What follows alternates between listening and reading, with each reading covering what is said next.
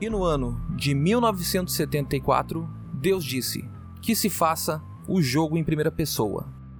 Hoje eu tô aqui com os meus amigos para mais um episódio do Memória Random, para mais um RAM, onde eu prometi para vocês que eu ia trazer um convidado especial para a gente discutir sobre uma das coisas que a gente mais gosta aqui no programa. A gente vai falar sobre os jogos em primeira pessoa, a gente vai dar uma pincelada ali sobre o início de tudo isso e também o início da id Software, a empresa responsável pela revolução nos jogos de primeira pessoa. Responsável não só por isso, mas também pela revolução tecnológica que foi os jogos em primeira pessoa. As engines, o game, o próprio game design inspiraram pessoas no mundo inteiro, desenvolvedores até mesmo no Oriente. E sem mais delongas, eu queria apresentar aqui os meus amigos. Primeiramente começando pelo Jack Frost, ele que me acompanha aqui desde o primeiro episódio do Memória Random.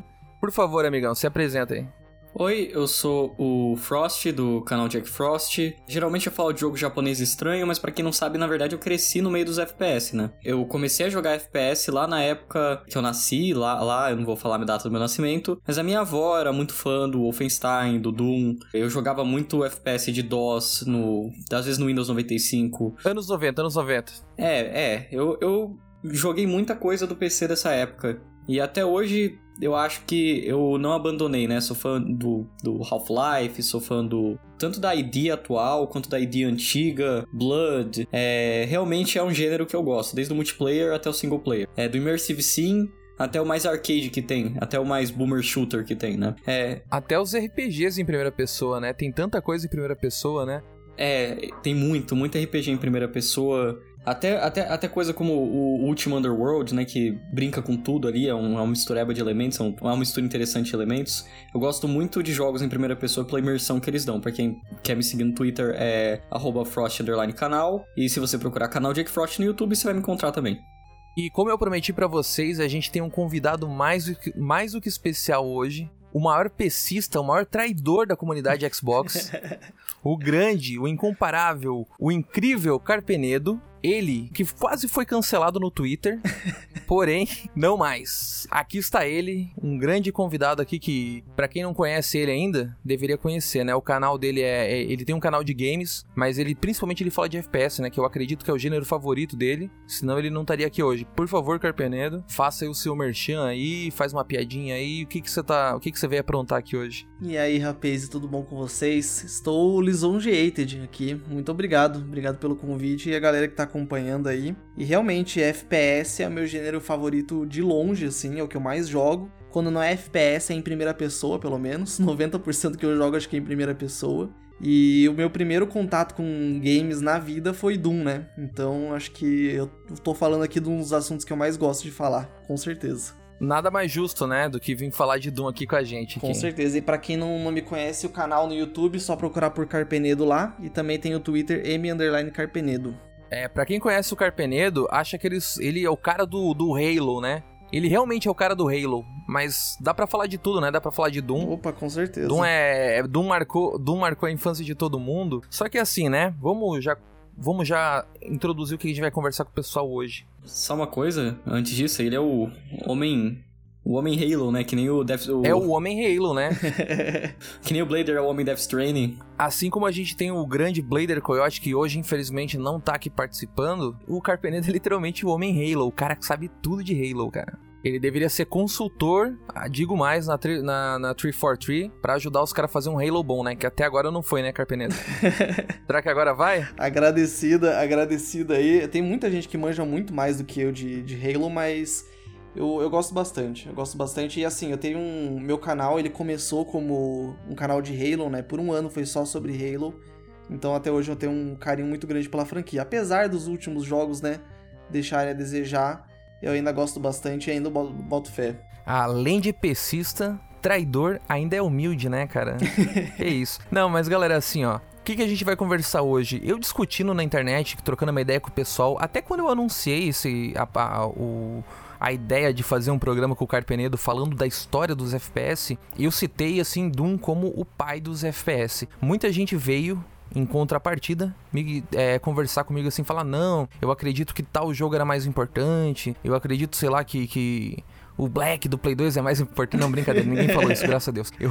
Mas o pessoal comentou comigo, não ironicamente assim, ah, não, e o Wolfenstein, né? Eu acho que você tá esquecendo do Wolfenstein. Tipo, eu acho que a pessoa que vem me falar isso, talvez ela não saiba que eu vivo, respiro FPS. Então, sim, o Wolfenstein veio antes. Mas hoje a gente vai explicar por que, que o Wolfenstein parece que tá anos-luz de tecnologia e de diferença, de distância do Doom. Porque o Wolfenstein, ele, ele pode ser considerado, sei lá, o avô do FPS moderno, né? Em questão de velocidade, em questão de apresentação, arsenal de armas. Mecânica, né? Mas Funcionalidade. O, é, mecânica, mas o verdadeiro pai do FPS, com certeza, é o Doom. O Doom, dizem as más línguas até que o Doom é o jogo mais influente da história, que a id Software é a desenvolvedora mais influente da história. E hoje eu quero, a gente tá aqui para conversar com vocês sobre tudo isso. O que, que ela fez, o que, que ela trouxe. É, vou dar um gostinho aqui para vocês. É que hoje as engines comerciais só existem por causa da id Software. E para você descobrir o resto, você vai ter que escutar o podcast até o final, infelizmente. Tô brincando. É.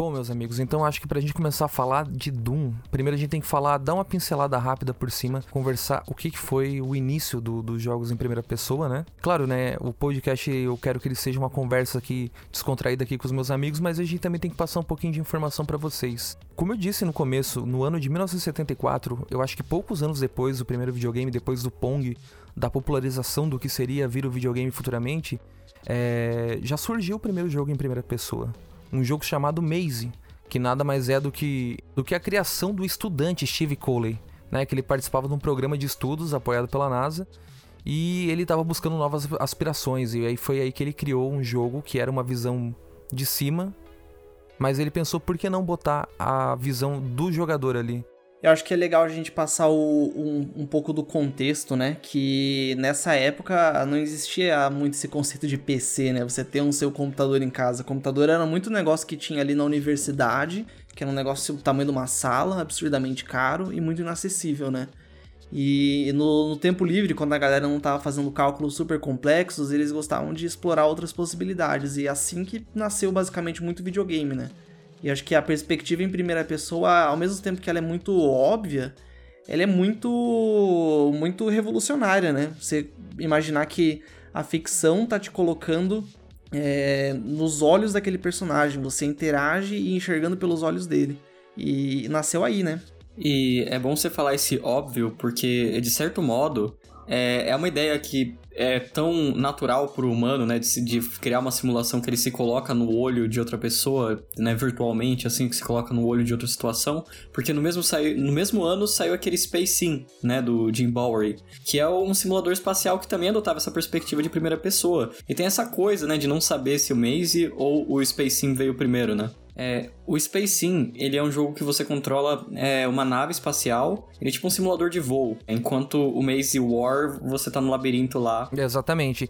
É porque, para quem não sabe, né, o Maze, que foi o primeiro jogo, entre aspas, foi o primeiro jogo onde você se coloca na visão de primeira pessoa, essa perspectiva do jogador, pode parecer muito óbvio pra gente hoje em dia, mas pra época foi algo que, bom, eles foram os primeiros, né? Então alguém começou isso, alguém é, tá ligado? Alguém teve essa ideia. Então Steve Cooley criou o Maze e logo em seguida veio o Maze, o Maze War, que foi com a ajuda dos seus colegas, o Greg Thompson e o Howard, Howard Palmer. Eles criaram esse conceito de, além de ser um jogo em primeira pessoa, também tinha né, aquela coisa da LAN, um deathmatch, né? As pessoas se matando ali entre eles ali, entre um, jogar um jogo, sei lá, competitivo. Foi assim a primeiro, o primeiro vislumbre que a gente teve. E como o Bruno citou, né? O Jack Frost citou, o Jim Bowery fez também o Space Sim, porém, o Space Sim tem computado ali data de regi os registros, né, de que o jogo foi criado. Só que o pessoal do Maze não tem isso, né? Então existe, existe essa rixa entre eles, quem começou a ideia primeiro. É, e, e, durante esse tempo ali, nos anos 70, até o final dos anos 70, surgiu um cara chamado Richard Garriotti, 1979. Ele que é o conhecido pela série Última, né, que futuramente deu a ideia do Immersive Simulator. Ele também foi responsável pelo primeiro RPG Dungeon Crawler, né? Que se a gente falar em RPG Dungeon Crawler, a gente lembra até de SMT, a gente pode viajar um pouco no tempo. Mas é, ele criou a Calabeth também, que foi uma das influências para o futuro dos jogos em primeira pessoa, foi uma das influências para o John Carmack e o Garriotti até ele, com essa ideia do, do, do, RPG, daquela, daquele setting medieval, ele chegou a inspirar até gente, tipo, os criadores do Dragon Quest, né? Que é um jogo oriental que a gente não consegue imaginar nada, nenhuma relação entre Ocidente e Oriente, principalmente naquela época.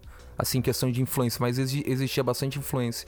E quando você vai pegar a história do JRPG, você vê que é, tanto essa franquia, né, o, o Akalabeth, quanto o Wizardry também pegou muita coisa. É, você vai vendo que eles jogavam esses jogos de RPG em primeira pessoa que começaram a sair no ocidente de Dungeon Crawler e virou a base para os RPG japoneses. Então é até engraçado quando a pessoa fala que Dungeon Crawler é um negócio meio japonês, meio chato, porque na real é um negócio bem ocidental. E aí depois, né, na década de 80, a gente ainda não tinha gêneros consolidados aí, mas tiveram vários jogos que brincaram com, com esses conceitos. Battlezone, que era um jogo de, de tanque, com cenários bem abertos. Tinha o 3D Monster Maze, né, um labirinto para escapar um dinossauro. Tem o Dungeons of Dagorath de 82, Phantom Slayer, Corridors of Genon, Capture the Flag, que é um modo que todo mundo ama, né? Quem não ama tá errado. É, até hoje existe isso, né, para você ter ideia de como, como tudo culminou até o que é hoje em dia, né? E isso que o que o Carpenedo tá citando é tudo anos 80, né? 83, 84, é, 85. É, tudo aí pré é, Wolfenstein 3D, pré id Software, né?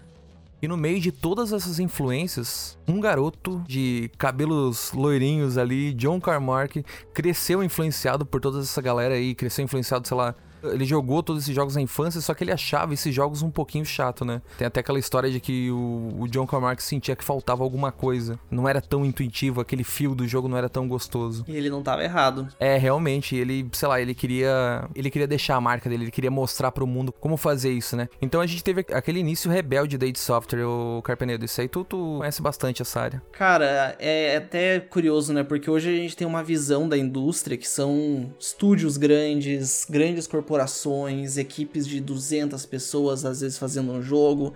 É, e até estúdios independentes têm uma, uma cara muito mais de empresa, né? Muito mais profissional, né, cara? É, total. E jogos também demoram anos para ser feito hoje em dia. Lá era feito em meses. Sim, com certeza. E nessa época que a id nasceu era muito diferente. A id nasceu como um bando de, de moleque, uma piazada, né, como, como diz aqui em Curitiba, que era uma galera que tinha gostos em comum, que programava e se juntaram. Ah, tem o meu irmão aqui, o fulano que ele mexe com isso. E se juntaram porque eles queriam fazer os jogos deles. Tipo, era uma época onde tinha muita empresa pequena de, de garagem, assim, em ascensão. Né? Muito inspirado naquele espírito da, da Apple, da Microsoft, que juntaram algumas pessoas na garagem e revolucionaram a tecnologia. E nessa ideia bem, bem indie, bem punk, indie na raiz da palavra mesmo, né? Totalmente independente. Assim que nasceu a, a Software. Uhum, exatamente.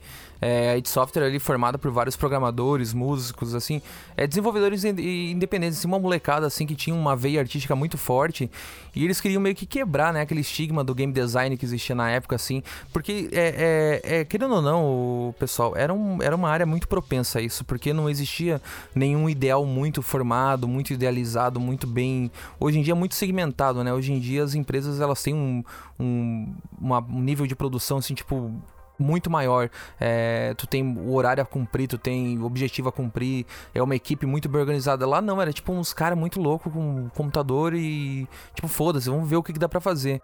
E nisso nasceu a id Software, cara. Eles literalmente, enquanto eles trabalhavam no Soft Disk, eles produziam alguns jogos independentes ali entre eles. Só que teve uma hora que eles ficaram de saco cheio e não queriam mais trabalhar e fazer na escura ali, fazer escondido os games.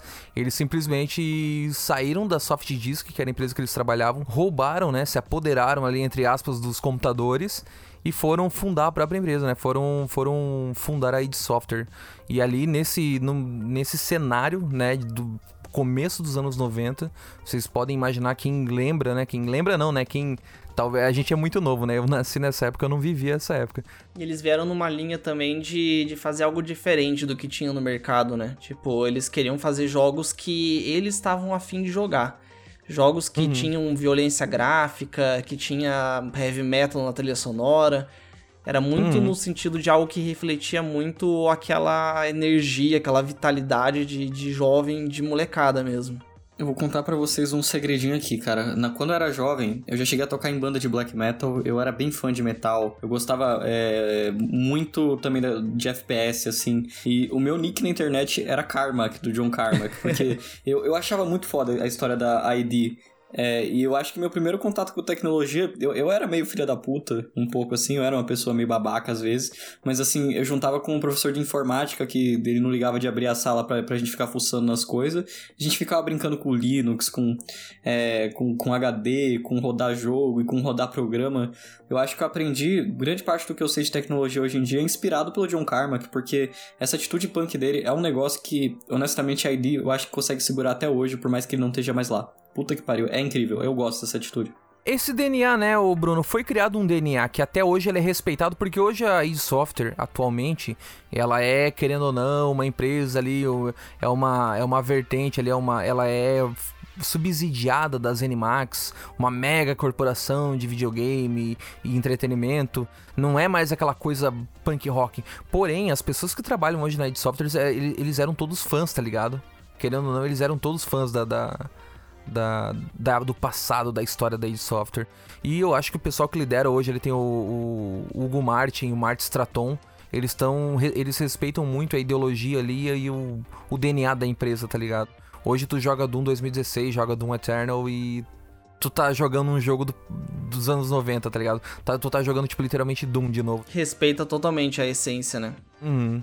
Mas isso daqui é assunto pro final.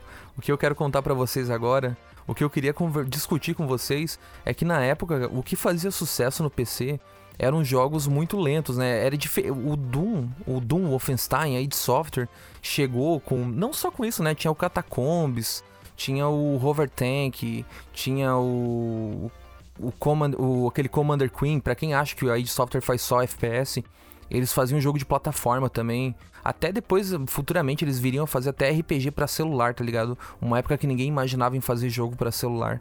Então eles, tão, eles, eles estavam sempre à frente do tempo deles. E o que fazia é, sucesso no PC era jogo de estratégia, jogo de adventure, puzzle, jogo de gerenciamento. É, tem, até a época que surgiu o SimCity, Civilization, Battle Command vários jogos assim que que era um jogo assim pra uma galera mais velha assim, mas sabe, um, um jogo mais lento. Isso não era divertido para ele, para aquela molecada. Então, qualquer coisa diferente daquilo que surgisse naquela época ia fazer sucesso. Então, foi uma jogada meio de, de expertise, né? Claro que a gente não, não pode desmerecer a qualificação do, dos programadores, do, dos desenvolvedores, mas também foi uma jogada um pouco de sorte, né? Era um eles sorte é o cara tá no momento certo, na hora certa e fazer a coisa certa. Então, a, essa proposta da id Software de fazer um jogo rápido, de fazer um jogo com atitude, aquela é a essência dos próprios desenvolvedores, tá ligado? É muito fácil de tu popularizar isso naquela época, mas ninguém fazia. Eles tiveram que fazer. Até porque, cara, tu fazer um jogo rápido com os processadores da época era muito difícil. E foi aí que eles tiveram que usar umas técnicas aqui e ali. E ali que o John Carmack brilhou. Por isso que eu falo, não é só sorte, tá ligado? O é, John Carmack, vale... como programador, ele era um gênio. Com certeza. Vale a gente mencionar aí que a, a id era um grupo de pessoas, né? Mas as duas estrelas, digamos assim, era o John Carmack e o John Romero, né? É, e eles eram muito assim é, opostos assim eram duas, dois caras muito diferentes mas que, que se complementavam é o, o Carmack é muito mais um técnico genial e o Romero tá muito mais pra um artista genial, é, exatamente, né? exatamente. O, o Romero é um puta level designer. É, e... o Romero era o cara que tinha as ideias de, por exemplo, a temática de, de inferno, do Doom, a trilha sonora, o design Não... dos levels não era só level design, né, cara, o, Car o Romero. O Romero fazia muito mais. Ele, ele desenhava mapas incríveis, uhum. mas ele também é a questão da temática. Ele era mente criativa. ambientação. É, assim. ele... bem isso, a mente criativa. E, e quem botava o negócio para funcionar no computador, numa engine, era o Carmack. E aqui é sempre. Eu acho que quanto mais a gente falar disso, ainda não é o suficiente. Do quão genial ele era pra época dele. Era um moleque que na época ele tinha seus 20 e pouquinhos anos e ele tava num computador dentro do escritório revolucionando a indústria, assim, sabe? 24 horas por dia, tá ligado? Ele não queria parar de trabalhar. Sim. E o tem que lembrar também que já que era basicamente desenvolvimento indie, por mais que a gente saiba que o Romero é mais a mente criativa e o Carmack é mais a mente técnica do negócio, a gente sabe que é, é meio misto, né? Eu não duvido que Uhum. o Romero tenha pego pra programar alguma coisa, o Sim, Carmack todo tenha pego mundo pra fazer fazia design. um pouco de tudo, assim, né? Eu, eu, eu não duvido. É, vale lembrar também que o Carmack também parece ser a pessoa que organizava, né? Ele parece ser o cara mais organizadinho dali. Porque depois que ele saiu, vamos comentar eventualmente o que acontece quando ele sai. E a gente tava falando, né, que esses jogos de PC eram mais lentos porque era pesado, né? Era difícil com os PCs daquela época rodar alguma coisa rápido, rodar alguma coisa bem. Vamos, vamos situar aqui, né? Anos 90 a gente não tinha ainda aceleração gráfica, não tinha placa de vídeo. Era tudo rodando no processador mesmo, single core, né? Não tinha multitarefa, paralelismo. Era muito muito pesado para um processador rodar um jogo naquela época, ainda mais um jogo que se propunha a fazer 3D, né? E nessa. E um pouco antes, é, no ano de 87, né? Um jogo chamado Mid Maze. Ele foi o primeiro a usar a técnica de raycasting, que era um tratamento de imagem, né? De, de pegar uma imagem 2D e renderizar um. fingir, né? Simular um lugar, um mapa 3D. Mas era uma técnica assim bem arcaica, né? Era uma, uma técnica bem ultrapassada. É, ele basicamente E- traçava raios do, do ponto de vista do, do jogador, né? E que Uhum. batiam no ambiente. E com isso meio que imprimiam uma, uma imagem 2D, só que representando toda aquela profundidade da imagem 3D, basicamente. E isso o John Carmack ele usou a rodo, né, nos futuros jogos dele, né? O Catacombs, o, principalmente o Catacombs e o Hover Tank são a principal assim memória que a galera tem da- daquela época, tá ligado? Tipo, do, daqueles jogos que, que simulavam um 3D que não era 3D, né? Foi só no Wolfenstein 3D que ele evoluiu essa técnica e a gente começou e eles começaram a chamar de ray tracing, que era uma técnica que ele não era mais um método recursivo, ele era um método assim expansivo, ele era 100% usado pra tudo, né? Ele pegava uma imagem 2D, transformava no mapa 3D e aquilo tornava o jogo muito mais rápido, muito mais responsivo, né? É, o Wolfenstein 3D é até engraçado, porque no nome dele tem 3D e ele era revolucionário na época porque ele apresentava gráficos 3D, só que não era 3D. era um, um 3D fake. Na verdade, aquilo é 100% 2D.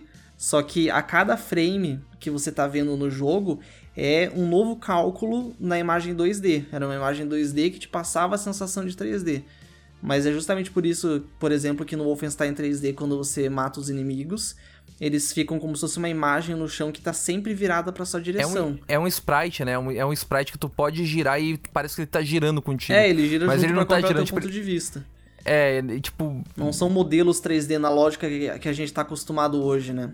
Cara, o Wolfenstein é, foi um dos primeiros jogos que eu joguei. É, e depois foi o primeiro jogo que eu comprei na Steam, né? Quando eu fui testar, quando a Steam ainda tinha acabado de sair da barriga da Valve, né? Eu fiquei, tá, eu estou gostando disso aqui porque os jogos são baratos, vou testar, né? Peguei o Wolfenstein 3D porque eu joguei seguro, é aquele jogo que eu jogava. Eu chamei minha avó, eu até rejoguei, foi um momento nostálgico pra gente, assim, né? O Wolfenstein, talvez hoje em dia você vai pegar exatamente porque ele não tem verticalidade, ele é um jogo full, ou, é, horizontal. É, você só anda num É, lugar se plano. passa em um plano só, né? É um não plano tem só. elevação, não tem nada. Vários, várias salas e vários segredos nas paredes, alguns com indicação que basicamente boa sorte tentando encontrar, outros que também indicados também. É um jogo assim que, por mais que tenha datado, não é aquela coisa de você jogar um FPS atual, você jogar um Doom Eternal, você pegar e jogar um, um dos últimos Wolfenstein da Machine Games, não, não é esse tipo de experiência. Eu acho que até hoje é um jogo bem divertido de jogar. Até hoje é um jogo que você pega e. Cara, com certeza, tanto que até você mencionou os Wolfenstein da Machine Games, né? Eu tava esses dias jogando o Wolfenstein Youngblood e dentro do jogo tem umas máquinas de fliperama com o Wolfenstein 3D pra você jogar. E cara, eu passei um tempão jogando aquilo. Tipo, Eu também, mano. Eu, tava também, com o eu também, eu também. Youngblood, poderia fazer as missões e continuar meu jogo, mas eu parei naquela máquina de fliperama e fiquei, tipo, mais de meia hora jogando o Wolfenstein 3D, sabe? Até hoje é divertido, é muito simples, mas eu acho que justamente essa simplicidade é que faz ele ser tão, tão legal. É, mas por favor, com, com o mouse, né? Com controle mouse e teclado que, revisado, não aquele controle antigão. Que eu lembro que tinha um método de controle que você só usava o mouse, lembra? Que você andava pra frente com o mouse, Sim, era, era muito horrível. estranho. E tinha um também que você usava só as setinhas, acho que o Ctrl pra atirar e o espaço pra abrir porta. Que também era muito horrível, era lento. Tipo, pessoal que jogava com a mão cruzada. Ô, oh, lembra que a galera jogava com a mão cruzada, tá ligado? Porque, tipo, a galera que era canhota e tal jogava com a mãozinha cruzada, assim. Isso vai ser interessante falar quando a gente chegar no Quake também, porque o Quake foi é, um competitivo que era bizarro. Tinha gente que, quando começou o mouse ser mais utilizado, ainda tinha os dinossauros que jogavam competitivo de teclado, jogavam bem pra caralho no teclado. Só teclado, sem mouse. E é interessante, porque hoje em dia FPS não tem como você jogar só teclado, é absurdo. É, o conceito não, não entra mais na cabeça das pessoas. Exatamente. É porque não existia como tu mexer a mira, né? Ele, ele, era um plano reto, assim, porque era aquela mentira, né? Tu sabe que game design nada mais é, até dizem, falam isso na faculdade, que o game design é enganar um é, jogador, tá ligado? Game design é enganar, é isso que falam na faculdade. E assim, que nem o Wolfenstein, às vezes você não acertava exatamente o lugar que o inimigo tava, ele dá uma ajudinha ali. É o Doom, né, cara? Tu atirava no chão, acertava no bicho lá em cima, tá ligado? Que o Doom tinha muita elevação. Que o Doom, ele começou a usar uma técnica que o jogo conseguia, o processador conseguia reconhecer vários níveis é, de elevação, simulação de iluminação. Mas isso a gente vai falar daqui a pouco. Primeiro a gente tá falando de Wolfenstein 3D, né? O Wolfenstein 3D, cara, tipo, o Carmark, ele tava insatisfeito com o resultado do jogo. Por mais que todo mundo achasse, nossa, jogo rápido, jogo violento, né? Isso se popularizou muito entre os jovens, né? Porque o, o, o jovem da época se identificava. Ele se, se via aquele reflexo na, na, com o pessoal da ID. É sempre o jovem, sempre o jovem. É, o contexto, né? Era um jogo onde você é um soldado americano. Acho que era americano, né? Um, é, soldado fugindo de um castelo nazista, tentando escapar de um castelo Matando nazista nazistas, na né? Segunda então... Guerra Mundial. Então pegava uma temática é, delicada, mas ao mesmo tempo que tra trazia atenção, né, pro, pro negócio. E o jovem gosta de uma parada Ed, né? Sempre o jovem, né? O jovem, o jovem, querendo ou não, é uma desgraça o jovem. Jovens escutando a gente. Não, tô brincando. E a ID, ela era Ed pra época dela. Hoje em dia não, nem total. tanto. Hoje em dia os jogos dela, você pega assim, você não acha tão Ed assim. Mas pra época, é, você para pra pensar que estavam acusando o Ozzy Osbourne, lembra aquela coisa do Ozzy Osbourne ter causado suicídios, de gente falando de satanismo no metal, no rock, e tipo, enquanto isso a gente tinha o, o Doom, próprio Doom, cara. que pegava um monte de pentagrama invertido e foda-se, é o um inferno, cara. Ele abraçava essa coisa do, do heavy metal, da, da controvérsia religiosa, da contestação. É, é sempre, na minha opinião, foi bem a essência da ID. Isso aí que eu tava conversando com o Carpenedo em off, cara. Que ele me falou sobre como a id Software usou essa, essa polêmica religiosa pra, pra crescer, tá ligado? É, Na época do Doom, tá ligado? Querendo ou não atrair atenção, né? E te, eu acho que não dá pra gente também, é, antes de, de falar de Doom, né?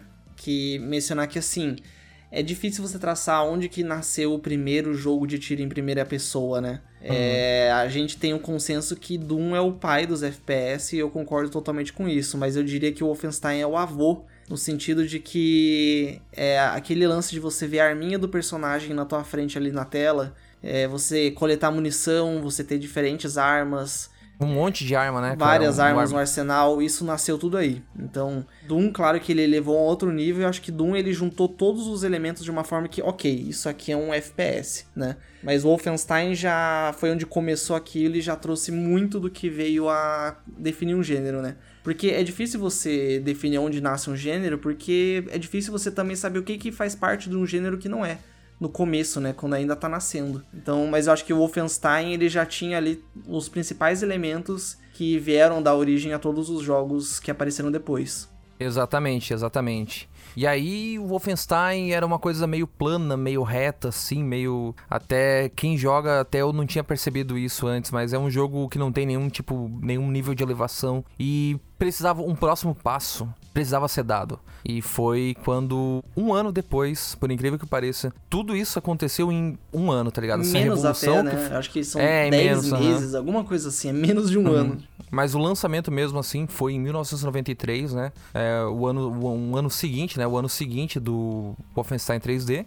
Nesse ano, assim, nesses 10 meses, cara, aconteceu a revolução, tipo, coisas que, que, que impactam a indústria até hoje, que foi o lançamento de Doom, cara. Doom, é, talvez pra galera mais nova, até a gente é novo, a gente pode nem falar muito que a gente também é novo, mas quem viveu naquela época e viu aquilo acontecer, viu como Doom é o jogo mais influente da, da nossa geração, tá ligado?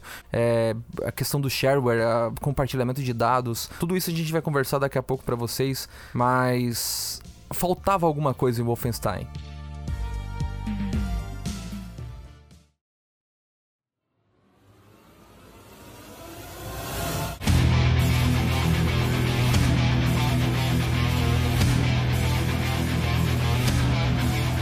Doom, além de usar aquele Ray Tracing, né, que não é o Ray Tracing da NVIDIA, que é aquele Ray Tracing de tu processador ler um mapa, ler um mapa 2D e transformar, entre aspas, em 3D, o John Carmack, ele foi a primeira pessoa no mundo, o primeiro desenvolvedor no mundo a aplicar uma técnica chamada BSP, nos jogos, né? Par, é o, ele se chama particionamento binário. binário.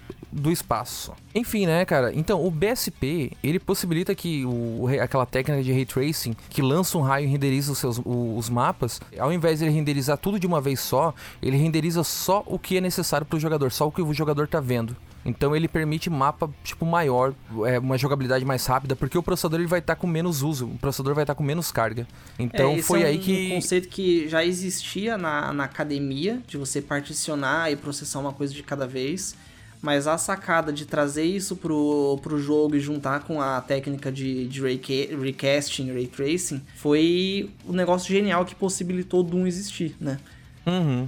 E isso é, sei lá, tu vai comparar os mapas do, do Wolfenstein com o Doom, tu vai ver, tipo, a diferença de tamanho. Cara, os mapas são muito maiores. E os mapas são geniais, porque aí tu pode, como o BSP, né, ele, ele seleciona partes do mapa que está sendo visível e renderiza só o que o jogador tá vendo, só o que o jogador precisa ver, só a área que o jogador tá. Pô, cara, possibilitou transparência, possibilitou, possibilitou elevação, então tinha inimigo em cima, inimigo embaixo. Tinha até uma certa simulação, entre aspas, de iluminação, né, que dava aquele clima de terror do, do, do Doom Cara, o salto o Doom... evolutivo do Wolfenstein pro Doom é absurdo. Assim, é inacreditável que em menos de um ano é, saiu aquele jogo, sabe? Você olha para aquilo e tinha tanta coisa a mais. Você tinha escadas que você subia e descia dos ambientes, tinha elevadores. Tinha um monte de puzzle diferente, tá ligado? Sim, que usava tudo isso, né? A navegação ficou muito, mas muito mais interessante que a de Wolfenstein 3D. A exploração, a navegação. E o, o, game design mesmo desses jogos é interessante a gente comentar porque é diferente do que, do que você tem como norma hoje de FPS, né? Porque uhum. hoje a gente tá muito acostumado com aquele padrão que COD popularizou, que é uma campanha linear, conta uma história. Mas lá era diferente, era um negócio muito mais arcade, eu diria, né? Era um mapa grandão e cheio de coisa para você explorar, com chaves e segredos, e que você aos poucos é, resolvendo ele até conseguir passar daquela fase. E Doom era o jogo perfeito para usar esse tipo de ideia, né? Porque graças a essa tecnologia de é, quebrar aquela planicidade né, do, do Wolfenstein 3D, eles conseguiram criar mapas muito grandes, muito complexos, e como você falou, até com técnicas de iluminação. Tanto que uma da, das primeiras fases tem um local que você entra que tá todo claro e você pega um item, fica tudo escuro e aparece uma porta, ela ergue e tem um monte de inimigos atrás. Uhum. É um negócio, tipo, inédito, assim. Pra gente é, hoje, é, foi, tipo, você, assim, pô, que massa, mas pra época era assim, meu Deus, eu nunca vi não, é isso, é na, sabe? Na, cara, na época era, era ridículo, tá ligado? Era, era assustador, assim. Era, foi um momento que, que o mundo não tava preparado para aquilo. Foi sem precedentes. Aquilo atiçou a, a, a criatividade, a vontade dos, dos jogadores, dos, dos desenvolvedores.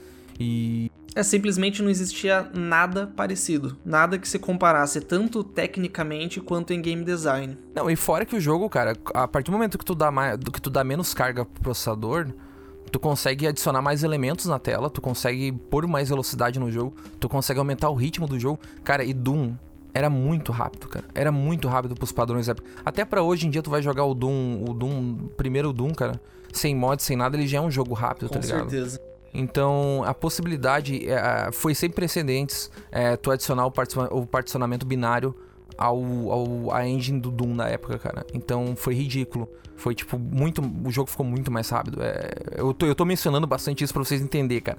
Não tinha nada igual.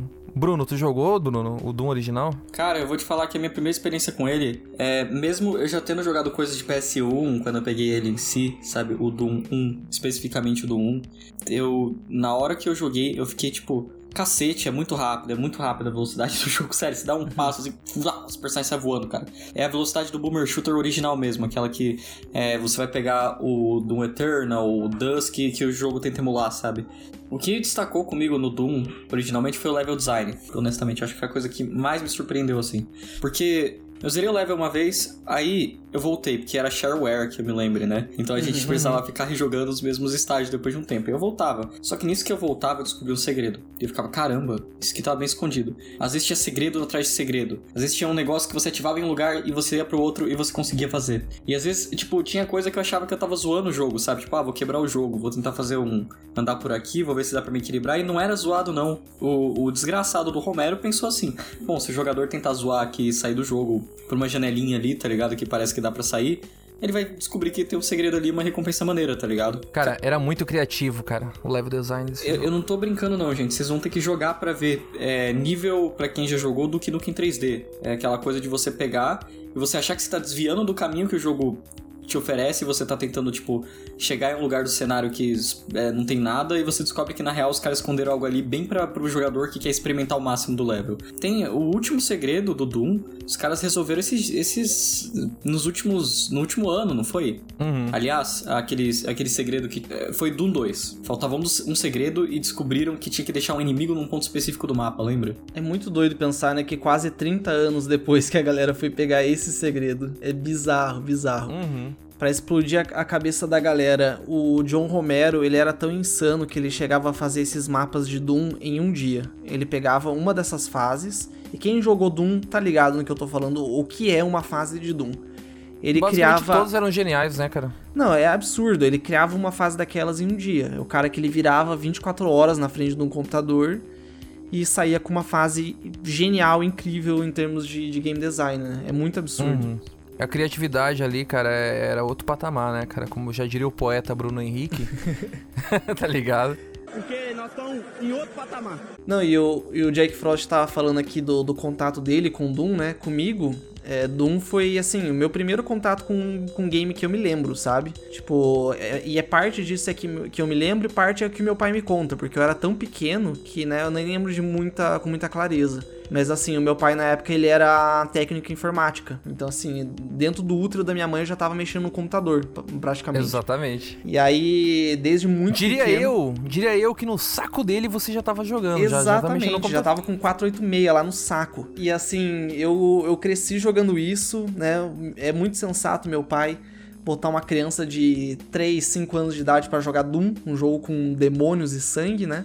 Mas estamos aí, né? E assim, é, o que eu mais gosto até hoje no, no game design de Doom é, é, a diferenciação dos inimigos e das armas. É o que o Harvey Smith, que é o hoje designer da série Dishonored, também trabalhou em Deus Ex, ele chama de diferenciação ortogonal, que é quando você tem inimigos muito distintos entre si, não são inimigos versões mais fracas ou mais fortes da mesma coisa, mas são inimigos que têm comportamentos diferentes, que têm ataques diferentes e o jogador, em contrapartida, tem armas completamente diferentes também, e cada qual é mais adequada para cada situação. Então é um jogo que ele está constantemente brincando com o level design, brincando com os inimigos que são posicionados lá e com as armas que o jogador tem à disposição, com as munições que ele coleta, para estar tá sempre tendo algo novo na jogabilidade.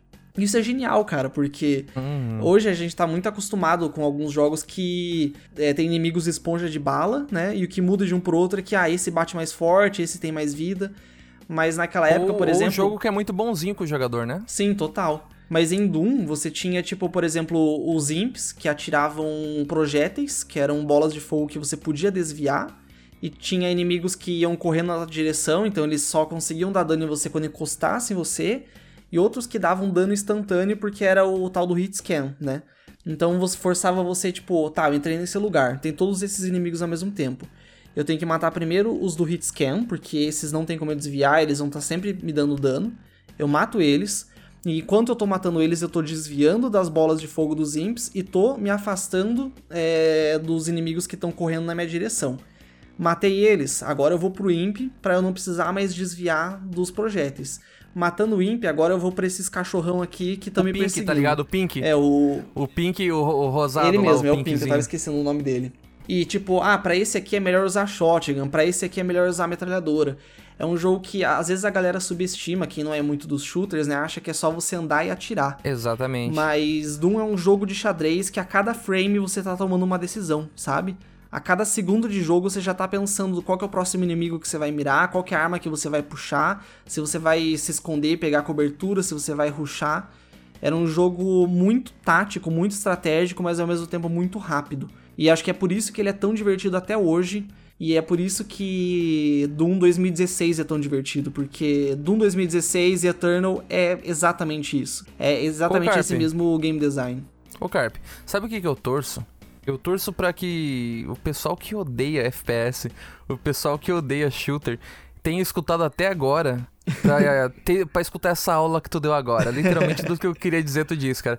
Porque, imagina, naquela época, com as limitações técnicas com tudo que existia de, de, de mais limitado da, da, da, época, que não, não se compara com a nossa com a facilidade que hoje um desenvolvedor tem de pegar uma, uma ferramenta na mão. E até a gente vai falar daqui a pouco sobre desenvolvedores que foram tiveram a vida facilitada graças a id Software.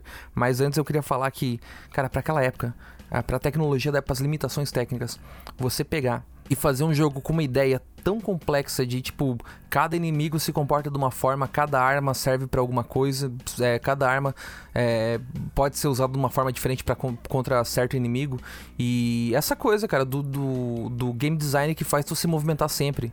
Tu, quer, tu tá sempre se movimentando, por bem ou por mal, cara. É genial, Naquela e é época, atemporal. É um negócio que. É, e, e, hoje em dia a pessoa pode jogar o Doom e falar, ah, é só dar tiro. Não, a pessoa não percebe essa genialidade, infelizmente. É, quando eu jogava, eu só sabia que era muito divertido. Eu não sabia por quê, né? Aí hum. crescendo e estudando sobre isso, eu comecei a entender um pouco mais do, do porquê que é tão bom. E tem muitos jogos que, que puxaram essa essência de Doom e que usam essas ideias até hoje. Halo, por exemplo. Halo, quando uhum. tem um grupo lá com um Elite e vários Grunts, é, você tem uma forma mais adequada para lidar com cada um deles, né? Você... É, se você mata o Elite primeiro, os Grunts eles ficam sem um líder, saem correndo e fica muito mais fácil de enfrentar eles, né? Exatamente. Então essas Falando ideias aí... reverberaram por toda a indústria e estão aí até hoje, cara. Eu acho que um bom FPS jamais deveria ignorar o que faz Doom ser tão bom. É uma coisa legal que vocês falaram aí que realmente os FPS têm que se basear no que o Doom fez. Mas não só no aspecto de game design. Uma coisa que eu gosto muito do Doom é porque ele, ele foi um, um abraço pra comunidade, cara. Eu, pelo menos, sou uma pessoa que gosta muito de jogos que a comunidade constrói. Eu, eu joguei mais de mil horas de Garry's Mod. É, Minecraft eu gostei muito. E, sei lá, os jogos da Bethesda eu também gosto muito. O Fallout New Vegas, que é do Obsidian Obsidian eu gosto muito, são todos jogos que o motivo que eles funcionam é que eles abraçam a comunidade, eles deixam a comunidade dos mods existirem. Eles facilitam para a pessoa é, que tá na casa fazer um conteúdo novo pro jogo. E com a criação uhum. do, da engine, da engine comercial, que é a, a ID Tech, a engine do Doom, eles conseguiam basicamente separar o jogo, a parte jogo, né, os, os inimigos, os, as coisas programadas da tecnologia. E fazendo isso, a tecnologia, a engine de jogos, né, o motor do jogo, ele podia ser usado para você montar outras coisas, outros estágios, outras armas. E a partir disso você podia fazer o que você quisesse ali. Você podia ter uma liberdade criativa bem grande. Se hoje em dia você tem aqueles jogos a, a, com mod agradeça a ID Software. E ainda digo mais, Bethesda, sua carreira inteira depende da ID Software. Parabéns. vocês, vocês têm que rezar pra ID Software. É, graças a Deus que vocês estão na... na... É, é, bizarro, né? Porque a Bethesda é dona da ID hoje em dia. Hoje em dia é a Zenimax, a Bethesda. E o, o negócio que eu um, um adendo interessante aí que, que eu gostaria de falar é que qualquer outra empresa no lugar da id Software iria proibir, não, vocês não podem mexer no meu jogo, mas a id Software fez o contrário. Diferente de tudo que tu podia esperar, ela licenciou essa a, a engine, né? Ela separou o conteúdo, a propriedade intelectual do motor gráfico e disponibilizou pra galera, para quem quisesse pagar a licença e fazer seus próprios jogos. É, aqui eu acho que vale mencionar como eram feitos os jogos na época, né? Porque você tem uma ainda muito uma herança. Bem diferente hoje em dia. É, total. Ainda tem muito uma herança de como eram feitos os jogos lá no Atari, por exemplo. Que tinha tão pouca memória naquele cartucho, não cabia nada que cada jogo era feito para aquele jogo. Aquele código era para aquele jogo e não dava para reaproveitar zero, né? muita coisa de um jogo pro outro.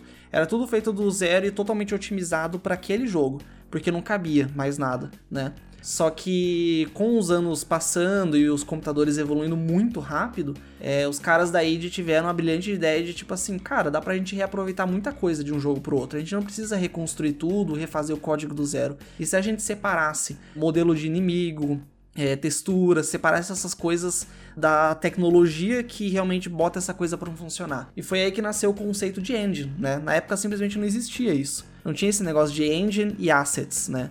Foi aí que nasceu. E quem aprendeu com isso? O Tim Sweeney aprendeu com isso, porque hoje em dia a Unreal Engine, né, é a engine mais popular do mundo. Até recentemente a gente teve aí o anúncio da, da Unreal Engine 5, que ela parece espetacular. E ah, até a gente tem Unity, a gente tem a, a CryEngine, a gente tem tantas engines hoje em dia.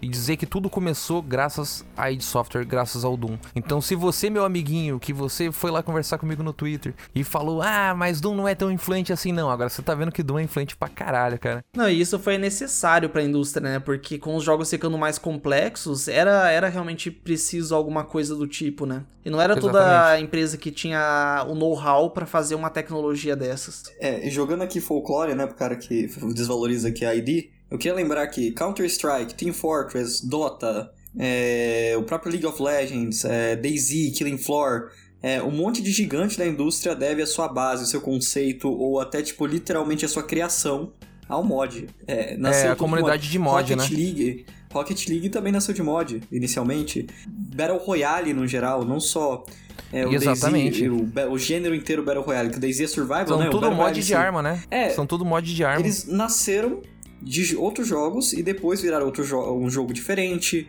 Ou eles pegaram uhum. o conceito de um mod e fizeram virar um jogo, que é o caso do League of Legends, né? Pegou o conceito do Dota e fez um jogo free to play.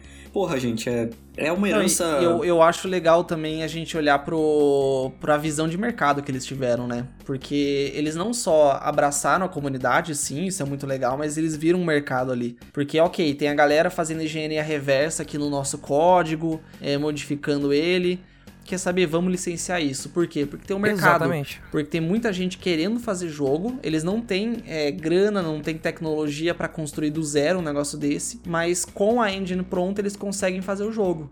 Então a gente licencia e tira uma grana disso. E foi genial, cara. Mano, até hoje, até hoje tem jogo mod de Doom, cara. Você entra Sim. ali, porra. Tem, o, o, semana passada, três dias atrás, um mês atrás, tá saindo jogo toda semana, sai um jogo. Eu sigo uns, uns desenvolvedores uh, no Twitter que a galera até hoje lança um jogo novo. Eu marquei, eu marquei o Carpenedo hoje no Twitter que ele viu um jogo de máfia baseado na engine de Doom, cara. E com, e com, e com mecânicas novas. O cara dá um uppercut, usa o crouch, né? Ele se abaixa, aperta o, botão do soco e ele dá um uppercut, um socão de baixo para cima. Tipo, é, e tudo isso na engine do Doom, tá ligado? Tipo, tudo isso baseado no código do Doom.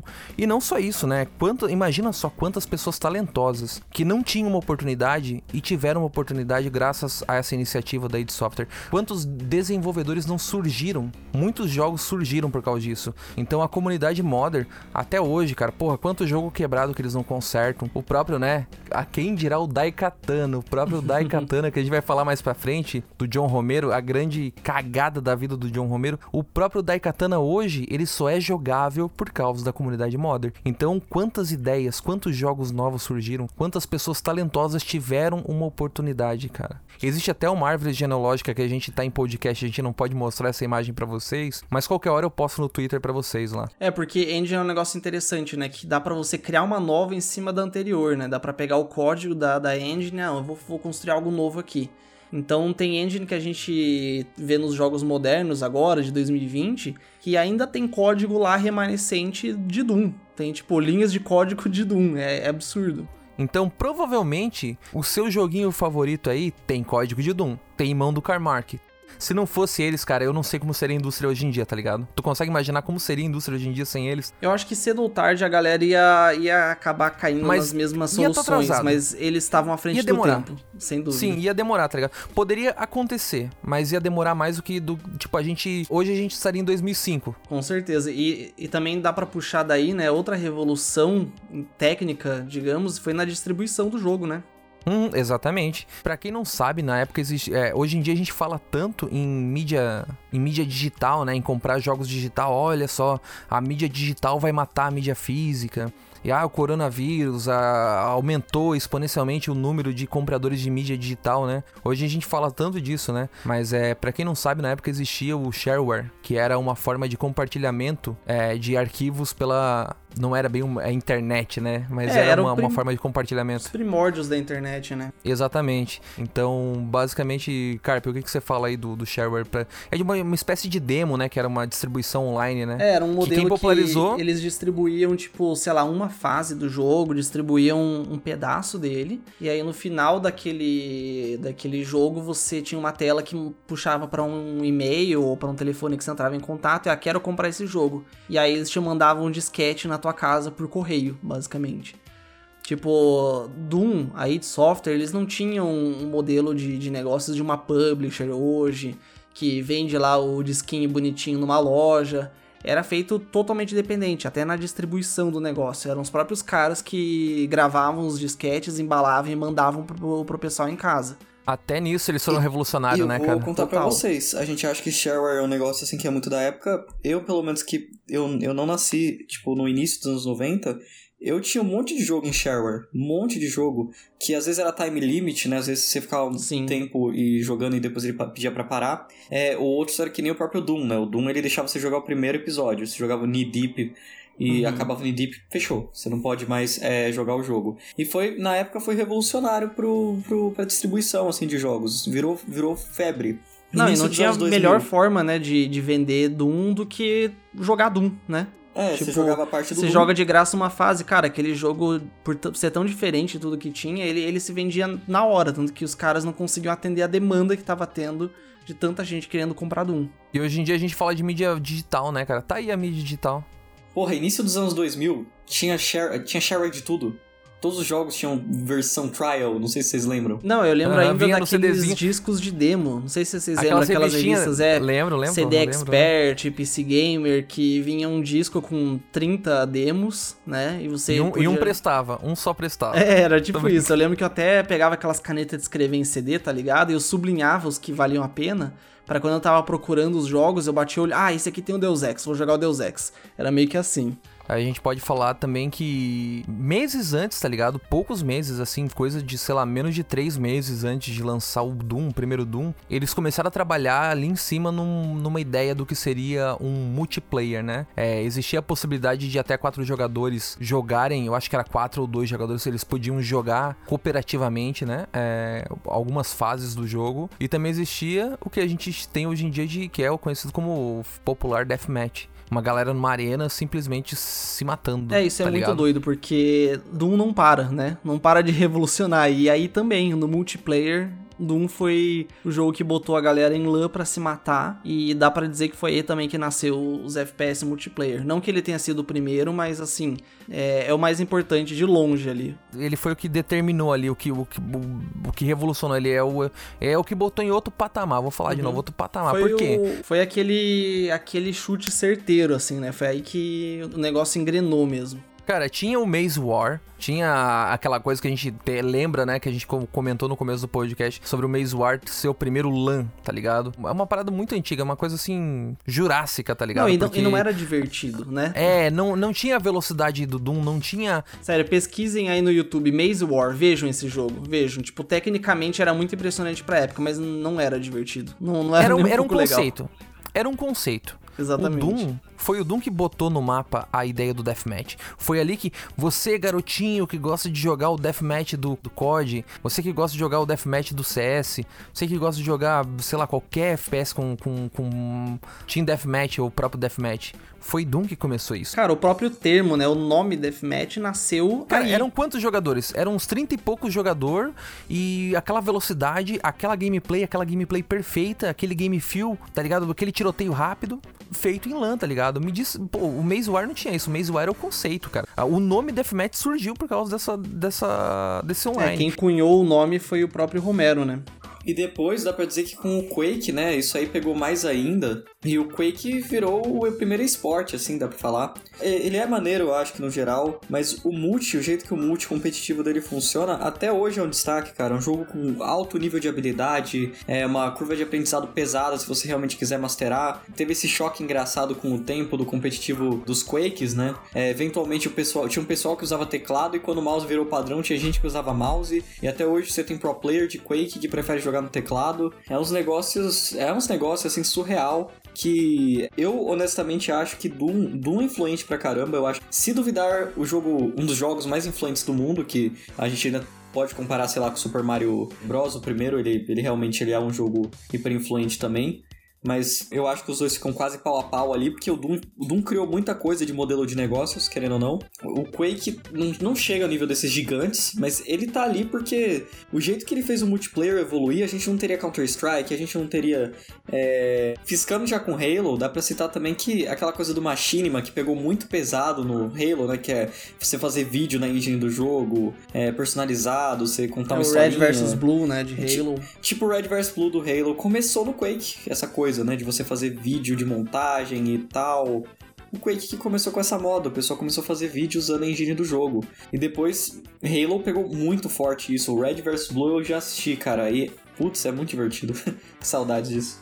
E só uma, uma lembrancinha aqui que a gente pulou muito rápido, só pra galera ficar ligada, a questão do Quake como esporte eletrônico, a palavra esportes não existia. Assim como antigamente no, no Doom não existia o termo First Person Shooter, existia o clone de Doom. Então todo jogo que surgia naquela época que os mods fizeram engenharia reversa no, no jogo era o clone de Doom, clone de Doom, clone de Doom, do Doom-like, né? Hoje em dia uhum. a gente uhum. tem o Souls-like, na época era o, o Doom-like. E o termo, o termo esportes nunca foi usado antes, tá ligado? Foi numa competição, se eu não me engano, foi num um campeonato de Quake que eles usaram a primeira vez, o esporte eletrônico. Olha só que relação legal. O Counter-Strike e o Dota são jogos que vieram do, que são mods. E eles viraram esportes, que também é coisa da id Software. Então tudo é da id Software aí, porra. tudo tá ligado? Descende, né? Caralho, velho, tipo, é impressionante. Eu não tinha feito essa relação antes da gente fazer o podcast, mano. Imagina, o CS e o Dota são mods que é coisa da id Software. E são esportes, que é coisa da id Software. Então, porra, vai tomar no cu, velho. O cara vem falar que a id Software. Ah, não tem como, mano. É muito foda.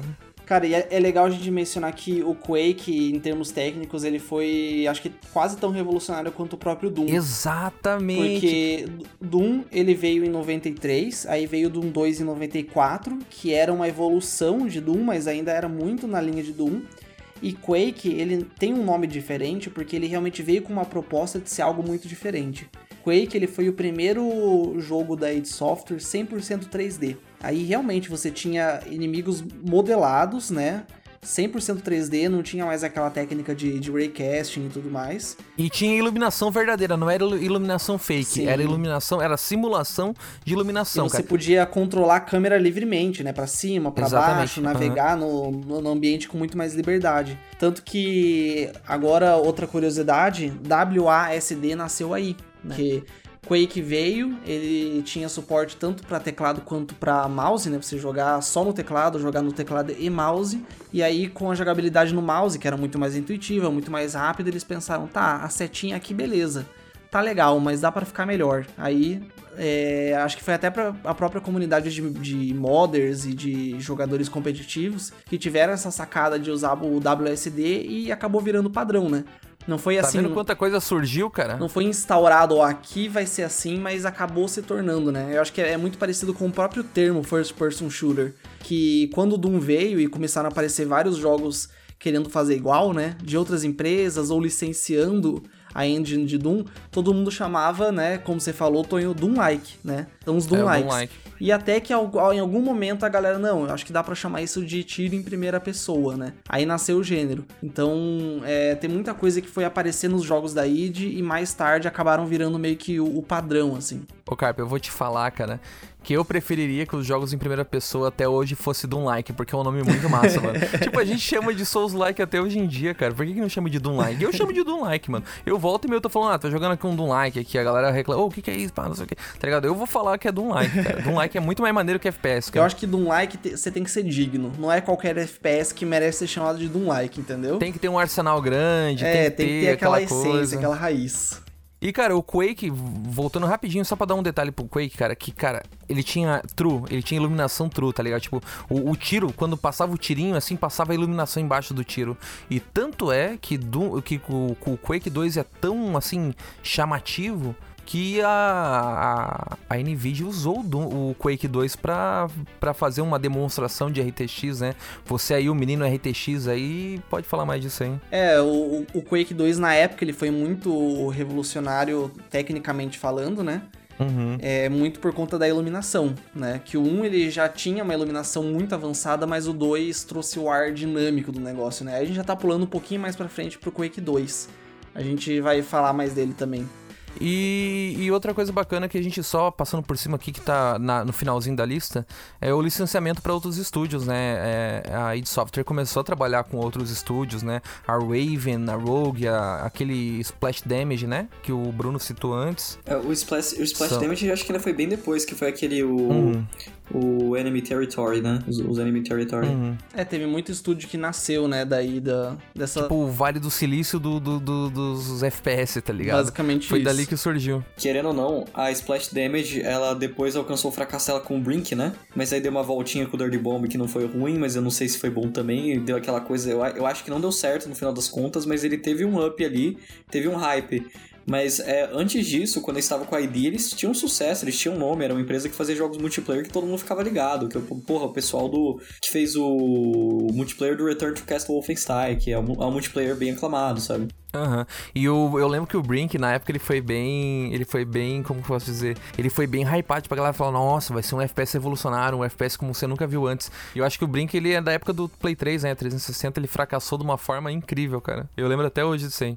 E eu acho que a gente tem que agradecer não só o, o Carmark, e a gente tem que falar também do Romero, do Bob Prince, né, que ele é o compositor. As músicas clássicas. A... Cara, com o Bob Prince é até engraçado você ver os bastidores, né? Porque basicamente o Romero chegou para ele com uma pilha de discos de heavy metal, assim, tipo, de Pantera, Metallica, Iron Maiden, uhum. e falou assim: Ó, oh, eu quero algo assim, eu quero que você faça a música do nosso jogo desse jeito. Deu na e mão ele fez dele. literalmente isso. E ele fez. Tem uns trechos que, assim, dá para chamar de plágio até, mas a gente perdoa. Aí teve o Tom Hall, né? O Tom Hall também, que ele é importante, Muito assim, importante. Na, na, na, indústria. Ele foi pra Iron Storm, ele foi pra, pra Monk Stone, né? Ele, ele, ele ficou junto ali ao lado do John Romero, que a gente vai falar daqui a pouco sobre a saída dele. Kevin Cloud, Jay Wilbur, e tantas outras pessoas que deixaram assim o seu nome ali registrado nos códigos eternos de Doom e o próprio Romero, né? A, a visão inovadora dele de level design e construção de mapa que até hoje a gente tem o um reflexo disso, que ele tinha aquela proposta de o design é a lei, ele tinha a proposta de que tudo que você vê você pode tocar. A gente vê o Todd Howard falando isso, mas nada a ver, tá ligado? A primeira pessoa que falou isso foi o Romero. Tudo que você vê, você pode chegar, você pode alcançar. É engraçado a gente falar agora dos tempos atuais, o Miyazaki, né, da From Software, quando tu chega numa área nova no jogo, tu vislumbra toda aquela, aquela paisagem enorme, tá ligado? Tipo, próprio Sekiro, cara, tu enxerga, tu pode chegar, tu pode encostar lá. Então é essas ideias do Romero refletindo até hoje em dia. Outro jogo que eu acho impressionante isso é o Mario Odyssey mesmo. Eu acho que ele bebe um pouco disso aqui. Que o Mario Odyssey é um jogo que você olha coisa no cenário lá distante, você acha que é só cenário, não. Você chega e às vezes o jogo te recompensa por chegar num lugar que não parece que dá para chegar que volta naquela coisa do level design do primeiro Doom. Da questão de, olha, é, se tem um lugar no cenário que você acha que o desenvolvedor colocou um jeito de que dá para ir, mas não tem nada ali porque não é um lugar muito planejado, está errado. O cara vai lá e coloca um segredo ali, que é o que o Mario Odyssey faz. Muito legal. E então esse impacto que o Romero deixou na indústria, é, incentivando novos game designers, novo, novos designs, assim, novas visões, né? Por mais que o triste fim do, da parceria do Romero com o Carmark tenha sido trágica, é. É foda, ficou até triste de falar disso aí, mano. Então, acho que dá pra gente falar de alguns jogos importantes que vieram depois, hein, o, o Carp? É, teve muitos jogos que surgiram nessa época influenciados, ou até com a própria tecnologia, né? De, uhum. de Doom e de, de Quake, que são jogos, assim, que eu também tenho um carinho muito especial, muito grande. É, por exemplo, a, a, série Heretic e Exen, né? Que vieram aí depois. Que puxava... Eles são aquele meio que um Doom, mas é meio medieval, assim, de mágica, né? É, bem isso. Puxou muito o gameplay de Doom, só que com magia, espada, em dungeons. Uhum. Que é um contexto completamente diferente, mas também que casou muito bem. São jogos, nossa, divertidíssimos. Tem o Blood, que é um jogo que eu me cagava de medo quando eu era criança. O Blood que o Bruno gosta. Era difícil o Blood, puta que pariu. Blood era difícil. Difícil pra caralho. Não sei se eu era criança ou era ruim, ou se o jogo era difícil pra caralho. É, era difícil demais, ele era muito macabro, cara. Não, e era um jogo muito bad vibes, cara. Você já, tipo, Aqueles começava... bichos gritando, mano. Não, Tá ligado? É, pra quem não bom. tá ligado, uma das armas do jogo é um boneco de voodoo. É um bonequinho que você espeta com a agulha e o inimigo que você tá olhando sente a, a dor, cara. E o jogo começa você um vampiro saindo do- da, da tua tumba num cemitério, assim. Era terrível quando era criança, mas são jogos maravilhosos, assim. Até hoje eu, eu jogo e me divirto pra caramba. Outro influenciado que eu amo é o próprio Doom, o Duke Nukem 3D. Porra, que Nossa, level design maravilhoso. brabo, cara. Duke Nukem 3D ele pegou tudo que Doom fez e acho que levou pra um outro patamar, assim, até porque ele veio depois, né? Mas em em questão de interação com o cenário, de você, tipo, ver uma mesa de sinuca, você pode interagir e bater nas bolinhas e, tipo, encaçapar as bolas, tá ligado? Num jogo 2D ainda, essencialmente, né? E o level design parece assim o John Romero depois de usar cocaína, porque, tipo, o primeiro level, não sei se vocês lembram, dá pra você fazer mó rolê de parkour na primeira parte que você tá no jogo, Sim. pra você pegar coisa secreta. Tipo, é mó rolê. Você subia nos telhados, numas paradas assim, nada a ver, tá É, e ligado? eu fiz na piada porque eu pensei, ah, vou quebrar o jogo, vai, vai ter algum bug aqui, vou conseguir ultrapassar o mundo. Não, não, tem um segredo ali. E o filho da puta planejou aquele parkour que não parece planejado, todo, todo bizarro que você tava fazendo, tá ligado? Uhum. Nossa, eu, eu amo Duke Nukem 3D. Esse aí merecia um, um memória RAM, viu? Duke Nukem no geral.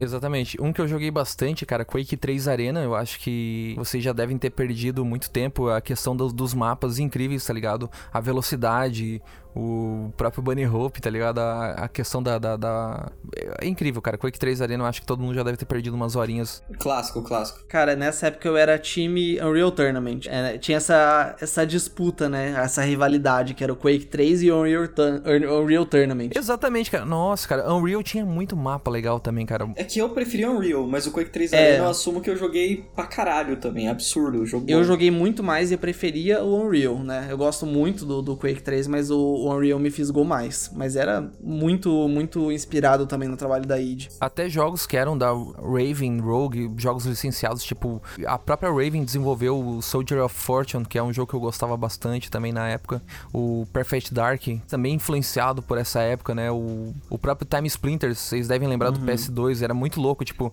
cara, era um FPS bom no console, tipo, era, além de Halo, era difícil tu encontrar alguma coisa É, parecida. Time Splitters é, é bem interessante. Eu emulei ele no PC. Eu fiquei, caramba, eu, eu nunca tinha jogado ele. O que eu acho bizarro é que eu, eu vi que pegou muito nos Estados Unidos o Ti- o Time Splitters. O pessoal jogava muito lá nos Estados Unidos. E aqui no Brasil, não. É, a gente ficava muito preso no Black, né? Aqui em FPS de console. é. Porra. Eu não sei se Time Splitters chegou no PC, que eu emulei. Eu emulei, porque eu associo ele com a versão de PS2. Ele chegou a lançar pro PC, o Time Splitters? Não, só PS2, Não, eu emulei Tanto também. que nessa época eu só jogava no PC, eu não tive PS2. E aí eu lembro que eu olhava os FPS do, do- dos consoles, assim, e, cara, eu dava risada. Falava, mano, eu jogo muito melhor e muito mais rápido no PC, sabe? Aham. E o Time Splitters foi o primeiro, assim, porque é, Halo veio antes, né? Mas o meu contato com Halo foi depois do Time Splitters. Eu conheci Halo no PC em 2005. Então esse foi, assim, um, um dos primeiros, eu acho, FPS que eu vi no console, tipo, ó, esse negócio funciona. Eu vou falar uma coisa, gente. Eu cometi um pecado contra a religião do PC. Eu vou falar um negócio que o Tonho vai ficar puto. Lá vem a bomba, lá vem a É, merda. não tem a ver com o ID. É o momento que vai sair um pouco do podcast e eu gosto de Black. Eu acho ele um jogo bom. Eu acho ele um jogo muito divertido. Ah, eu não gosto, mano. Tipo, eu acho que ele- é, é, o que eu peguei raiva foi a comunidade, é muito superestimado. Não, ele não é ruim. É, exatamente, ele é super estimado. Tipo, você olha pra tanto FPS que tinha na época, né? A gente tava falando agora dos jogos in- influenciados. Tinha Halo na época, quer dizer, tinha, tinha o Half-Life 2, tá É que o que eu gosto do Black é a Learning Curve. Eu sinto que ela é muito única. Muito única, assim. É, desses jogos influenciados, cara, Half-Life, mano. Half-Life, só, só digo isso, tá ligado? Graças a Deus tu lembrou de Half-Life, mano, porque o Half-Life, se eu não me engano, ele é de 1997 e ele foi o primeiro jogo a introduzir uma visão mais narrativa pros FPS, né? É, 98. Então, se hoje em dia você chora que tem filminho, cara, você chora que tem filminho, pô, Half-Life já, já era. Não, tô brincando.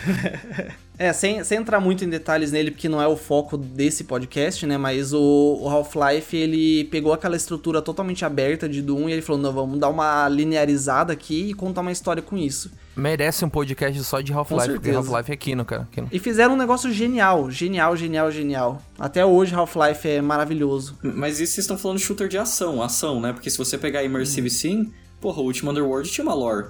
Assim, Ah, sim, com certeza. É, é só, é só lembrando, né, que se você joga outros tipos de FPS mais, é, mais immersive sim mesmo, mais raiz, aí você já tinha storytelling também. Dá pra dizer que essa época da id Software, não só da id Software, mas das empresas influenciadas pela id Software, foi tipo a época de ouro pra eles, né? Dá pra dizer assim Com que certeza, foi, foi a época de, de fato, ouro. a época de ouro deles. Eles moldaram a indústria, né? É impossível você falar da indústria dos videogames na década de 90 sem mencionar a id Software. Ainda mais no contexto de, de PC e FPS.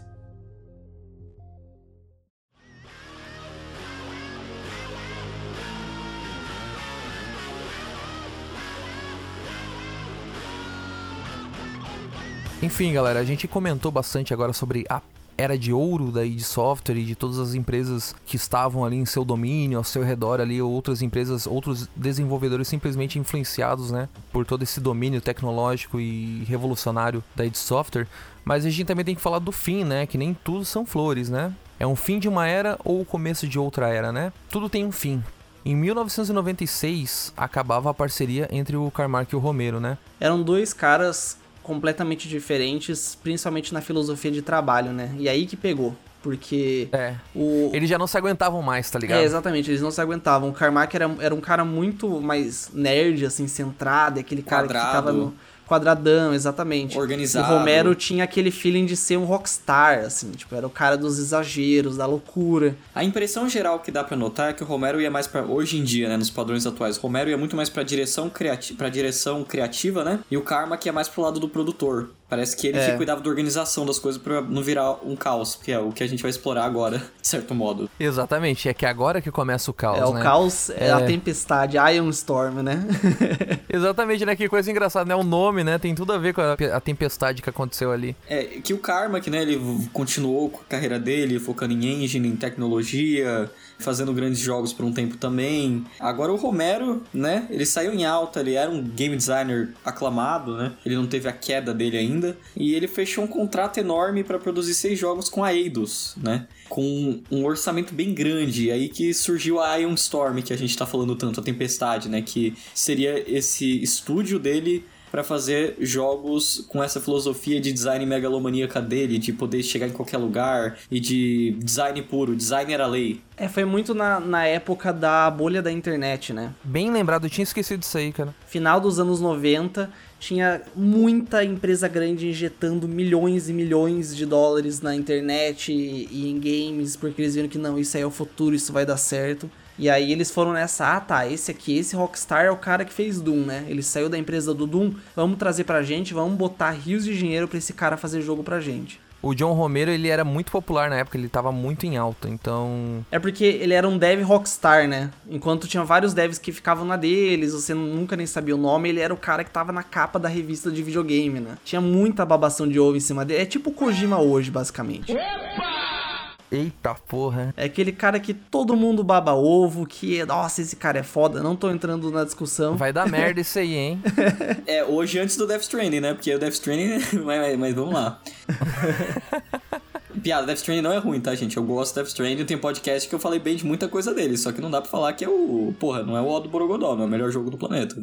É, então, ele é o cara que chegava de Ferrari conversível no estúdio, assim, sabe? Exatamente. Então eu vou dar um resumo rápido do que aconteceu, né? Com toda essa grana, se eu não me engano, e era um projeto de seis jogos, e ele começou a chamar o Tom Hall, chamou o Warren Spector, chamou uma galera pra trabalhar com ele, e ele decidiu pegar um- uma cobertura e chamou um monte de gente. Não, não era um prédio, não era uma cobertura. Era o, o prédio mais caro, mais alto De Dallas, né? de Dallas. Era a cobertura Exatamente. do prédio mais alto e mais caro da cidade, basicamente. Uhum. E até curiosidade aqui, isso foi um inferno para os desenvolvedores, porque ele era todo aberto, todo de vidro, batia luz o dia inteiro e na época só tinha aqueles monitores CRT, né, que não tem uma iluminação tão forte.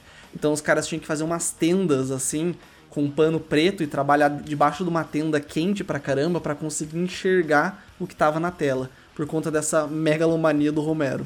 Não, e a gente tava falando de, da comunidade modern, né? Ele trouxe muita piazadinha, muita galera modern pra trabalhar no, no estúdio dele. Gente sem experiência, cara. Então, tipo, você bota um monte de gente sem experiência num projeto grande, não vai dar certo, cara. É complicado. É complicado. Tipo, tinha gente experiente, é claro. Tinha o, o Tom Hall, tinha o, o próprio Warren Spector, que é um gênio.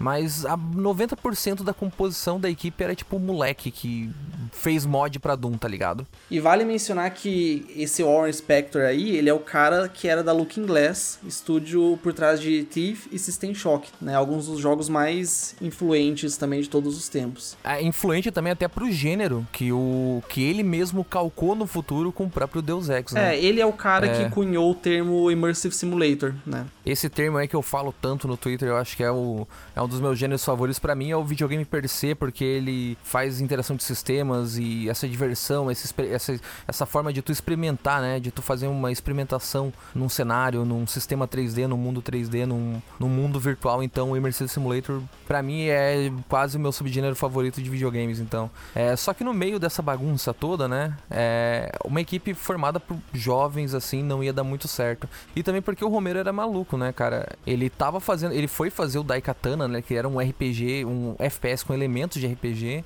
Ele simplesmente ele não sabia o que ele queria da vida. Ele fez, ele licenciou a, a engine Quake Engine só que depois, quando ele viu o Quake 2 rodando, ele ficou maluco, ele queria trocar de novo. E não é tão fácil assim tu mudar o código, tu trocar o código, tá ligado? É, ele tinha um jogo extremamente ambicioso, né? Era um jogo que ele ia fazer vários NPCs que acompanhavam narrativa. você, com narrativa e viagem no tempo, e um monte de doideira. Era um jogo que ele tava demorando muito mais do que deveria, né? Pra uhum. um jogo que levava um, um jogo na época. E aí, quando ele tava já com o negócio bem engatilhado, aí ele via a concorrente dele dele, que é curioso, né? Porque a id era concorrente, só que ele licenciava a tecnologia deles. Mas eles via a id num, sempre num ritmo à frente, né? Quando a id licenciava a engine do, do Quake 2 para eles, eles já estavam trabalhando na do Quake 3. E ele, ah não, eu quero essa tecnologia mais nova. Isso atrasava o desenvolvimento, e atrasava, e juntava com o escopo descontrolado do projeto. E o Romero, cara, ele queria porque queria sempre pegar a engine mais nova e isso atrasou. O jogo, o Daikatana, que a gente tá falando agora, que é o, o projeto da vida do Romero, o jogo mais ambicioso que ia ter narrativa, ia ter visão em primeira pessoa, ia ter elemento de RPG, ia ter level design foda. De fato, tinha bom level design, só que ele não sabia, ele não sabia contar uma história. Era super genérico. Ele não funcionava os, os parceiros, os companheiros te acompanhando. O que é pior ainda é que, de certo modo, os fãs que consertaram. Hoje em dia, Daikatana tem uma versão melhorada, que sistema de check checkpoint mais justo e mais alguns acertos, o mod de fãs consertou o jogo, hoje em dia é mais jogável para você conseguir ver é, essa tragédia, mas de modo que você não fique irritado com os problemas infinitos que existem. Exatamente. Cara, e o hype Exatamente. que tinha em cima do Daikatana também era um negócio surreal. O que as revistas hum. de videogame fizeram com esse jogo. Tipo, tinha. Hum. Teve uma capa, eu não lembro qual revista foi. Mas assim, era uma página inteira vermelha escrita em preto assim, tipo, John Romero vai fazer de você a sua putinha. Tipo, essa era a propaganda do Daikatana, sabe? É a, a, mensagem estampada diretamente pro John Carmack, tá ligado? Aham. Uhum. E só que isso daí gerou um efeito reverso. Foi a primeira vez na história moderna que a internet cancelou alguém. Porque aquele hype, aquela coisa toda de, de, de Daikatana, jogo revolucionário, se tornou, na verdade, mais pra frente um círculo de ódio. Todo mundo criava comunidades, comunidades inteiras foram criadas para dar hate nesse jogo, para torcer que tudo desse errado, tá ligado? Não, e hoje a gente tem um carinho muito grande pelo Romero, né? Mas nessa época, hoje a gente vê com distanciamento histórico, né? Mas nessa época ele era um cara muito odiado depois que o que o Daikatana saiu. Era uma decepção muito grande com relação ao, ao jogo dele. Uhum. E o orgulho do Romero não deixava ele enxergar esses problemas. Ele queria, quando alguém falava, falava, ô, oh, vamos lançar logo o jogo, depois você faz outro jogo. Ele não, ele, ele, o orgulho dele não deixava ele. Ele precisava estar tá a par das tecnologias da edição. E não ia dar certo. O, o Carmark não ia entregar a tecnologia de bandeja para ele. Só que a, a Storm trouxe bons frutos, né? Porque eles tinham dois estúdios, pelo que eu me lembro, um que ficava em Dallas e outro acho que era em Austin, né? Eram os dois no Texas. E esse estúdio secundário, ele não tinha tanto o dedo do Romero, né? Ele era o cara, o, o cara que tava lá em cima na hierarquia, mas quem comandava, quem dirigiu os jogos, eram o Warren Spector e o Tom Hall. E foi desse estúdio, dessa outra equipe, a equipe secundária da Storm, que era para sair um joguinho qualquer aí, que também veio um dos melhores jogos de todos os tempos, né? Que é Deus Ex. Foi daí que surgiu Deus Ex, né? E aí a gente vê no, no, nos anais da história que a gente vê que, cara, até Deus Ex surgiu graças às loucuras da, da id Software, tá ligado? E graças ao Tom Hall também surgiu a Anachronox. A Anachronox ele é mais desconhecido, mas ele é bem bacana. É um jogo em terceira pessoa, de ficção científica. Toda essa loucura toda da época ali. Depois de tudo isso, cara, infelizmente o jogo que era para sair em 97 saiu só em, nos anos 2000 e foi o jogo saiu incompleto, saiu quebrado, Até hoje ele é lembrado como as notas mais baixas, né? Você aí que se surpreende aí com o Metacritic do o user score do The Last of Us Part 2, nada chega perto do que foi da Ekatana. Com certeza foi a maior decepção que a galera já tinha visto, acho que na indústria dos games. Ninguém esperava que o, o, o Quentin Tarantino dos games ia errar, né, cara? Exatamente. A Eidos, então, comprou, né, a Ion Storm. Os funcionários foram todos demitidos. O Romero virou um recluso, né? Ele não era mais o rockstar. Ele cortou o cabelinho dele e virou um recluso do caralho, infelizmente. E o próprio Romero e o Tom Hall depois fundaram a, uma empresa, se não me engano, chamada depois de toda essa desgraça que aconteceu, a Monkey Stone Games, né, que foi uma das primeiras, uma das pioneiras a desenvolver jogos para celulares, né? Quem diria, né? Então ele teve uma parcelinha boa ali, tipo, apesar, dos, apesar da desgraça, né, cara? É... E no fim, a Eidos Montreal pegou as IPs que pareciam, é, pareciam promissoras e acabou com o estúdio. O estúdio ficou até 2005 publicando algumas coisas e tal. E até hoje a gente tem a Deus Ex, né? A própria Eidos, que depois foi comprada pela Square Enix. Né, o, quem entende aí de, da Square Enix aí sabe que esse estúdio posteriormente foi comprado pela Square.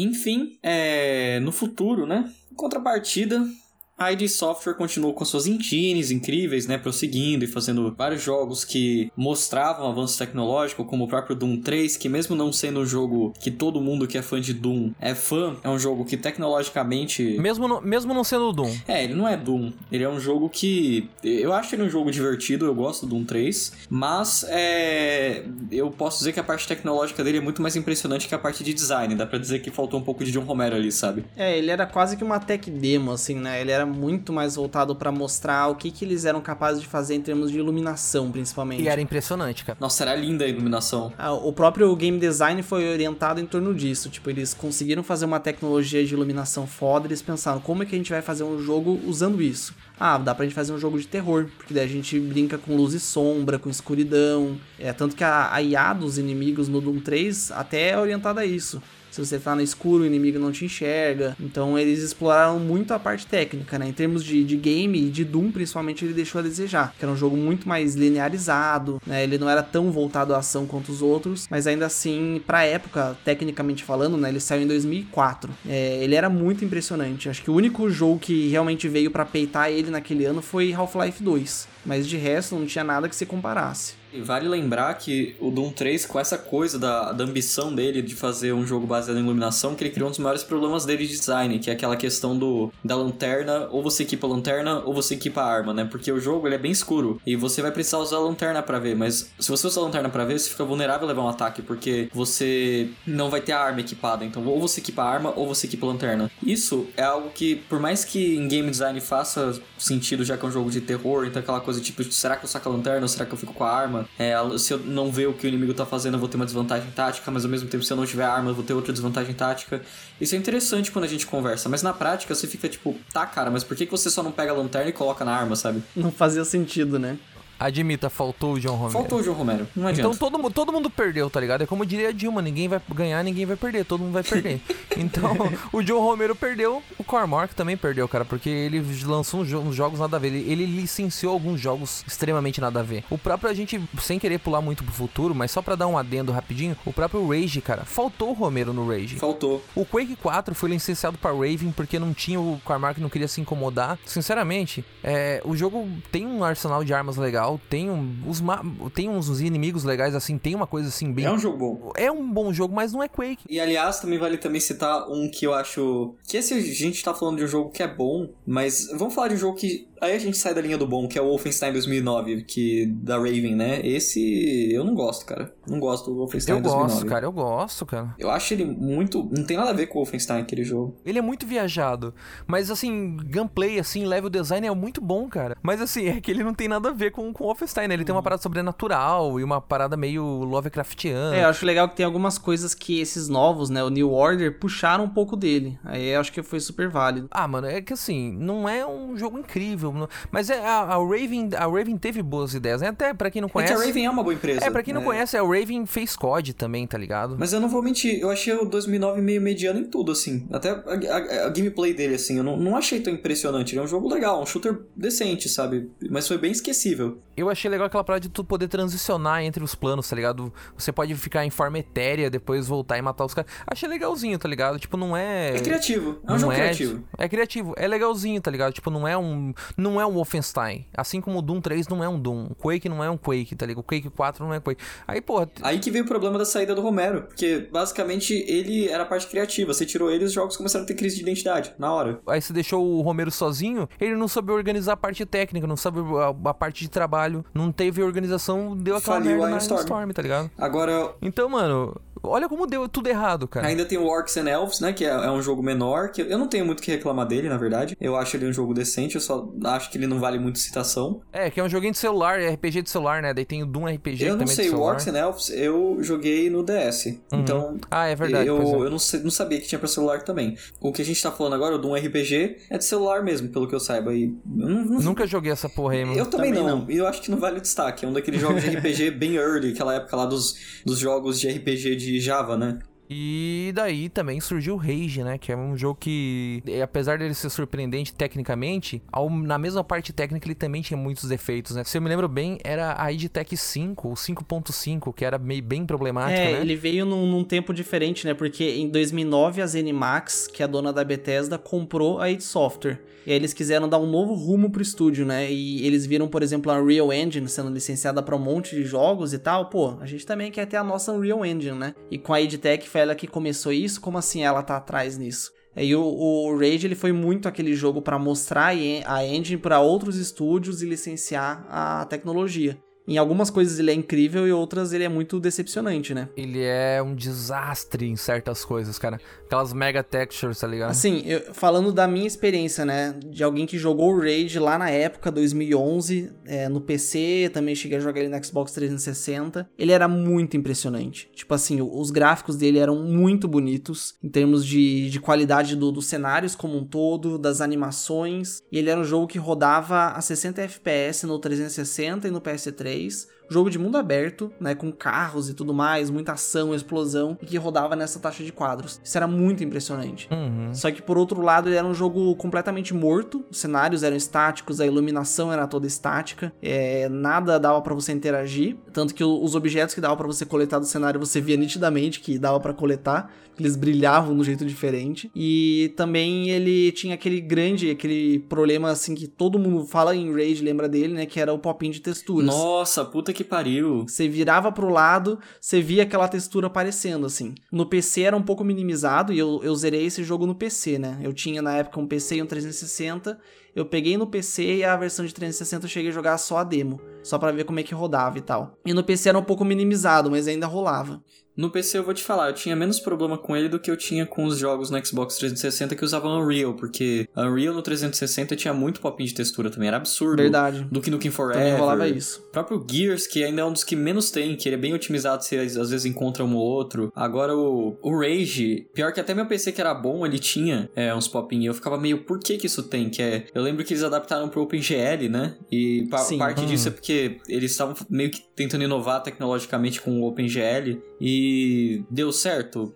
Não sei se deu, mas eu vou falar que mesmo, mesmo com esses problemas, ele ainda era um benchmark interessante na época. Eu lembro que tinha coisas da tecnologia dele que o pessoal ficava, olha, é, ele tem coisas interessantes, sabe? Tanto que o, ele deu, de certa forma, origem a outras tecnologias e tal, e que estão aí até no Doom Eternal, né? Tirando o Mega Textures que foi removido no, no- na Editech 7, graças a É, Deus. isso eles tiraram porque realmente não, não rolava mais. Não, não, não tava dando mais. Mas ali, um negócio legal da gente pensar é que toda aquela alma punk rock, aquela coisa revolucionária rebelde, foi pra casa do caralho, tá ligado? Simplesmente a, a id Software parecia perdida, o Carmack parecia insatisfeito. E, né. Voltando, o Rage é de 2011, mas em 2009, né, como você comentou, a ZeniMax, né, que é dona da Bethesda, ela foi e comprou a id Software. A id Software, ela, ela parecia que ela não era mais a mesma, ela já não tava tão boa das pernas. E em 2009, por incrível que pareça, aquela empresa independente e roqueira, muito louca das ideias,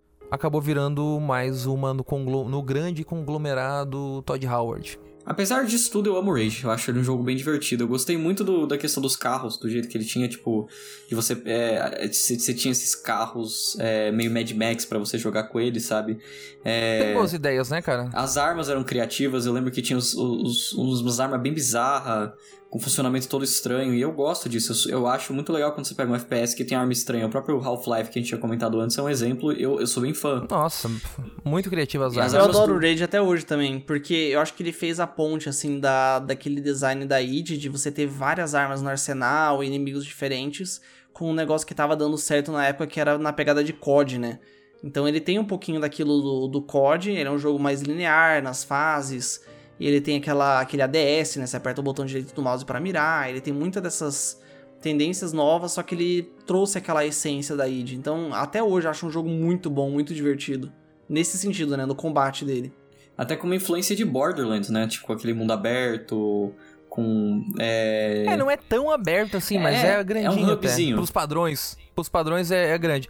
E, galera, falando em Call of Duty, a gente teve o cancelamento até a gente muito tempo depois a gente teve conhecimento de um projeto de Doom que estava de, em desenvolvimento de 2007 até 2013, né? E que era o que a gente chamou de Call of Doom, né? Ou Doom 4, que era um jogo assim meio que com a temática de Doom, só que ele era sei lá, um Call of Duty, você era um soldado normal, e aí tinha aquela pegada mais cinemática, com umas cutscenes meio doidas, assim. É, eles queriam fazer. Eles queriam fazer um jogo que fizesse sucesso na época, né? Queriam dar uma sequência para Doom, fazer um Doom 4. E o que que tava, né, bombando ali a partir de 2007? Era é, COD. FPS cinemático, né, cara? FPS cinemático. Sim, é, quem, quem chegou revolucionando tudo foi o COD 4 Modern Warfare. E eles queriam ter o COD deles, né? Só que uhum. aí ficou um jogo sem identidade nenhuma, né? E para quem tá escutando a gente agora e quer ter uns, um vislumbre do que seria esse Doom 4, pode escrever aí no YouTube aí Doom 4 cancelado, é gameplay footage. Vocês vão ver o que que era. Tem boas ideias assim, tem tipo, você vê uns requisitos que foram reaproveitados, assets que foram reusados, até a própria Shotgun. A Super Shotgun é muito parecida com, a, com o modelo final, né? O Imp, o modo que o Imp se mexe, é muito parecido. Porém, é só isso que ele é parecido. O resto é super cinemático, aquela coisa de blockbuster chamativo, né? Então, você, você chegou a ver esse vídeo aí, Bruno? Ah, eu cheguei a ver sim. Eu cheguei a, a ver na época que, que, que vazou o Doom. O Doom, Call of Doom. Uhum. E tipo, eu vou mentir não. Você sabia que eu meio que achei interessante na época? Eu fiquei tipo, cara, isso parece um projeto legal, tá ligado? Mas mas, tipo, eu acho que ia ser um produto daquela época que ia ficar que nem o Wolfenstein 2009. A gente lembra por ser um jogo criativo com uma coisa legal ali, cara, mas a gente sabe que no geral não é um jogo brabo, sabe? Eu não acho que ia sair. Eu, eu acho que valeu muito mais a pena fazer um Doom Doom. Um Doom 2016 no lugar de fazer o, o Doom Call of Doom que tava ali esse projeto de Doom 4, esse Call of Doom, ele tem muita coisa que influenciou o Doom de 2016, que a gente já vai chegar lá. E as próprias Glory Kill, tu vê assim, algumas Glory Kills são exatamente iguais, tá ligado? Tipo, a forma de recarregar a arma, muitas armas ali, é, é, é muita coisa foi reaproveitada no Doom 2016. Mas nessa época, 2013, a id Software passava por uma crise, né? Criativa. Uma crise interna, criativa, uma crise criativa muito grande. Eles não sabiam que rumo tomar. O Cormark não queria se entregar aqueles desejos de fazer um Doom clássico clássico, com aquela pegada John Romero da vida, né? Ele não queria dar o braço a torcer. E o Call of Doom foi cancelado, né? A gente ele nunca vai ver a luz do dia. A gente tem essas footages aí. E parece uma ideia legal. Se vocês tirassem o nome de Doom e lançasse um jogo com outro nome, com aquela pegada ali, talvez fosse uma boa ideia. Tem, é uma ideia interessante. Sim, eu achei, achei ele genérico até o talo, sabe? Aquelas cutscenes do, do jogo cancelado e tal. Mas, né, não, não vou negar que eu fiquei com vontade de jogar. E quem diria que em 2013 o John Carmack ia sair e ia parar na Oculus para fazer VR, né? Ele focou na parte técnica mesmo e ele foi para essa parte da área técnica no futuro, que é o que ele apostou que ia ser o futuro e a gente tá vendo evoluir realmente, talvez a gente chegue lá. Pelo menos na área de trabalho, dá pra ver que é muito usado em simulação e realmente é uma. É, não dá pra falar que o VR é, fracassou, não. O VR tá sendo usado em muita coisa prática, é, por mais que ainda vá demorar um pouco para pegar ainda nos nossos computadores aqui caseiros. É, ele foi para Oculus, é, trabalhar no Oculus Rift, é, recebeu até um processinho, porque pelo visto, é, quando ele estava trabalhando na ID, pra Bethesda e tal, ele estava pesquisando essa área da, da realidade virtual, só que ele usou parte dessa pesquisa para ajudar a a fazer, porque a Bethesda não tinha interesse em fazer. E nisso, tretas judiciais, lógico. Em 2014, o Facebook comprou a Oculus, O que é né? bizarro, porque ele tem uma filosofia toda punk de vida e tá no Facebook, né? Hoje ele trabalha pro Mark Zuckerberg, né, Hoje cara? Que não mais, né? Ele ficou um tempo no Facebook, mas ele não, acabou não aguentando muito. Vale citar que agora o John Carmack tá trabalhando em inteligência artificial no momento. Ele tá fazendo pesquisa em inteligência artificial. Massa, o cara sempre tá na, na ponta, né? No, no que tem de mais. É, Ele ainda, ainda, ele ainda é punk, a gente fala isso tudo, mas é o cara, ele sempre foi defensor do open source. Ele é visionário, né, cara? Ainda bem que a gente tem uma mente como ele ainda programando, tá ligado? É que ele, ele é fã do deixar o, o código livre para os caras consertarem e fazer o que quiser, do software livre, ele é, ele é bem punk no final do dia.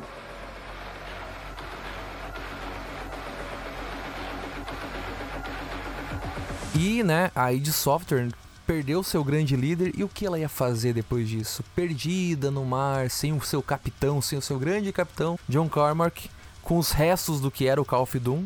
Jack Frost, o que, que a id Software fez? Eles não foram as pessoas que deram pro fã essa liberdade de você criar os mods, de você ter essa liberdade dentro do jogo? Então, Exatamente. os desenvolvedores que trabalham na ID, que grande parte são fãs da ID, pegaram a essência do Doom como fãs conseguiram trazer Doom do jeito que todo mundo queria. Sem o Karma, que era muito focado na parte técnica, que não conseguia entender o apelo criativo de Doom. Os caras, né, o Hugo, Mar o Hugo Martin e o Marty Stratton, que são fãs de Doom, eles tacaram foda-se no Call of Doom, tudo naquela questão, foco técnico, cinematografia, e falaram, vamos fazer um Doom, Doom, de verdade. Assim, Doom raiz. é, um Doom raiz. Trouxe a velocidade do Doom e do Doom, Doom 2 de volta. Trouxe mecânicas mais atuais como o próprio Glory Kill. Trouxe o game design retrô, mas atualizado com as acessibilidades de hoje em dia, né? Aquela coisa de tipo, vai ter uma curva de aprendizado que vai te ensinar bem, não vai te jogar no meio do caos.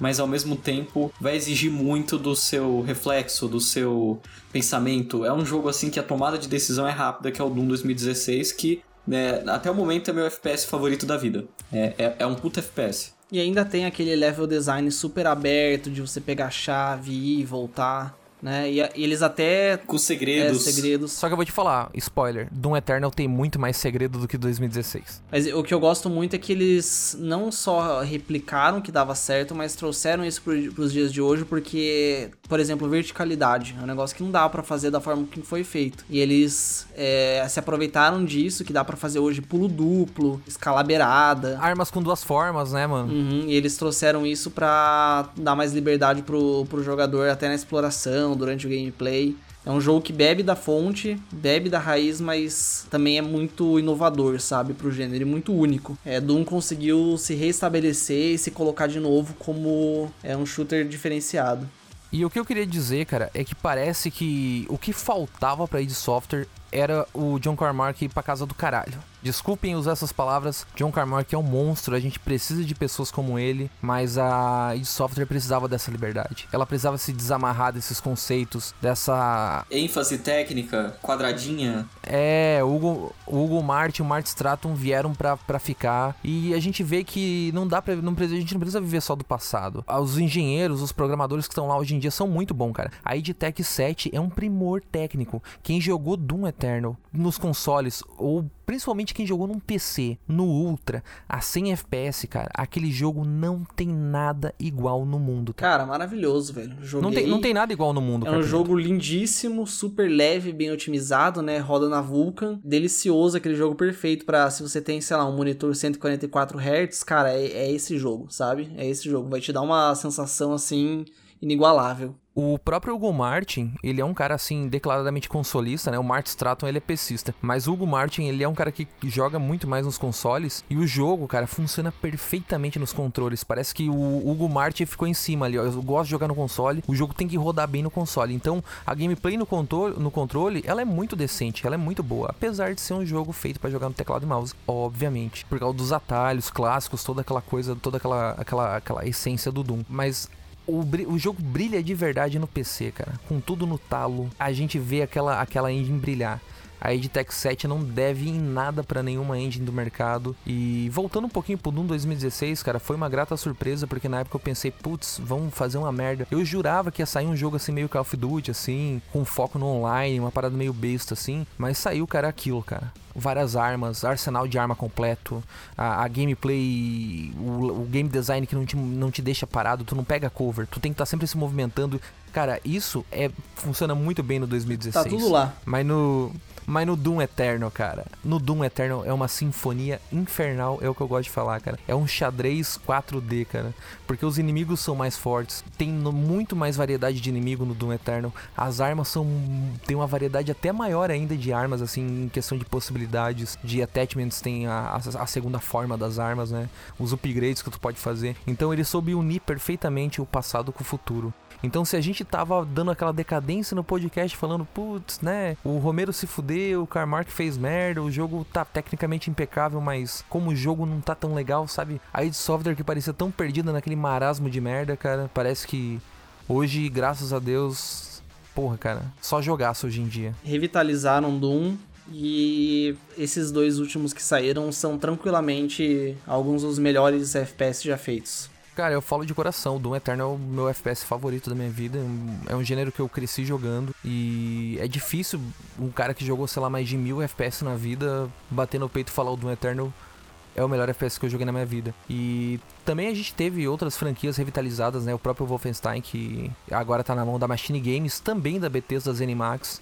A gente viu aí bons jogos saindo, né? Excelentes. Essa Excelentes jogos, tecnicamente impecáveis. Sim, também. jogos muito divertidos que também resgatam bastante da, da velha guarda. Né? Eu gosto pra caramba do New Order, principalmente. É um jogo muito legal. É, o próprio Raid voltou também, né, recentemente.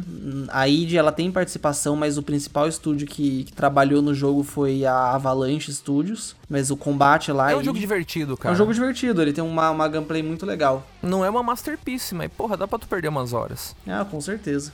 E o. Eu acho que a id Software tá na mão certa ali, com o Hugo Mart, com o Mart Stratton. E Doom voltou aonde ele deveria estar, tá, que é o trono de pai, de deus dos FPS, tá ligado? E assim, a minha expectativa pro futuro é que a ID, agora que ela se encontrou a identidade de novo, graças aos fãs que viraram desenvolvedores, espero que eles continuem também com essa coisa da gameplay old school revitalizada, porque o Doom que marcou foi o Doom old school. É, eles conseguirem sempre deixar essa mecânica mais interessante. Eu queria ver esse pessoal voltando um pouco com o Wolfenstein, porque a Machine Games está fazendo um bom trabalho com o Wolfenstein, mas eu queria ver o que a ID pode fazer também, sabe? É, dá, dá para ter um futuro muito promissor com a ID do jeito que ela tá. Teve o Rage 2 também, é, que de certo modo, por mais que não. Ele tem problemas, é um jogo imperfeito, não dá pra falar que o combate em si dele é ruim, o combate em si é bem interessante. É uma empresa que virou, hoje em dia, é, renomada em combate bom, em level design bom e voltou àquela era de ouro de novo. Sinto eu que eu posso dizer isso fácil. Pode não ser mais o centro do mercado, a gente hoje em dia tem os Battle Royale, essas coisas que estão ali vendendo absurdos mas para quem gosta de videogame, para quem gosta de FPS, é, é a Bíblia. É onde você. É a regra. Vai lá. Aqui que é o FPS, sabe? Cara, a comunidade de Doom até hoje em dia é muito viva, ela é muito ativa. Sai o AD até hoje. Até hoje, cara, toda semana tem um mapa novo, tem um, um, jogo, entre aspas, uma modificação nova. Um jogo não que é um ad, mas que é uma homenagem. O famoso Doom-like voltou com tudo, cara. Porra, o próprio Dusk da New Blood. E até jogo que não é Doom-like pegou isso, né? O Titanfall 2 falou que a inspiração principal da campanha dele foi o Doom, por mais que ele seja um jogo diferente. Ele é um jogo rápido, sim, mas ele não é um, um Doom-like per se, né? Cara, minha expectativa é que eles mantenham essa linha, sabe? Essa visão criativa de não fazer necessariamente o que tá fazendo sucesso e vamos ganhar dinheiro com multiplayer, com tendências, mas é, trazer algo único pro gênero e para o que Doom é, sabe? Eu acho que Doom 2016 e Eternal são tão bons porque eles capturam a essência e disso tiram algo modernizado, mas único, sabe? E faz com que Doom seja um entre tantos outros, né? E eu quero uma continuidade disso, que eles não fiquem na mesmice também, é, que saibam, né, trazer algo novo sempre. É, eu não, não acharia nem um pouco ruim, por exemplo, uma IP nova deles, sabe? Mas com essa mesma filosofia, essa mesma essência. É, eu acho que com esses dois caras aí chefiando a parte técnica e criativa, né? Eu acho que eles vão longe.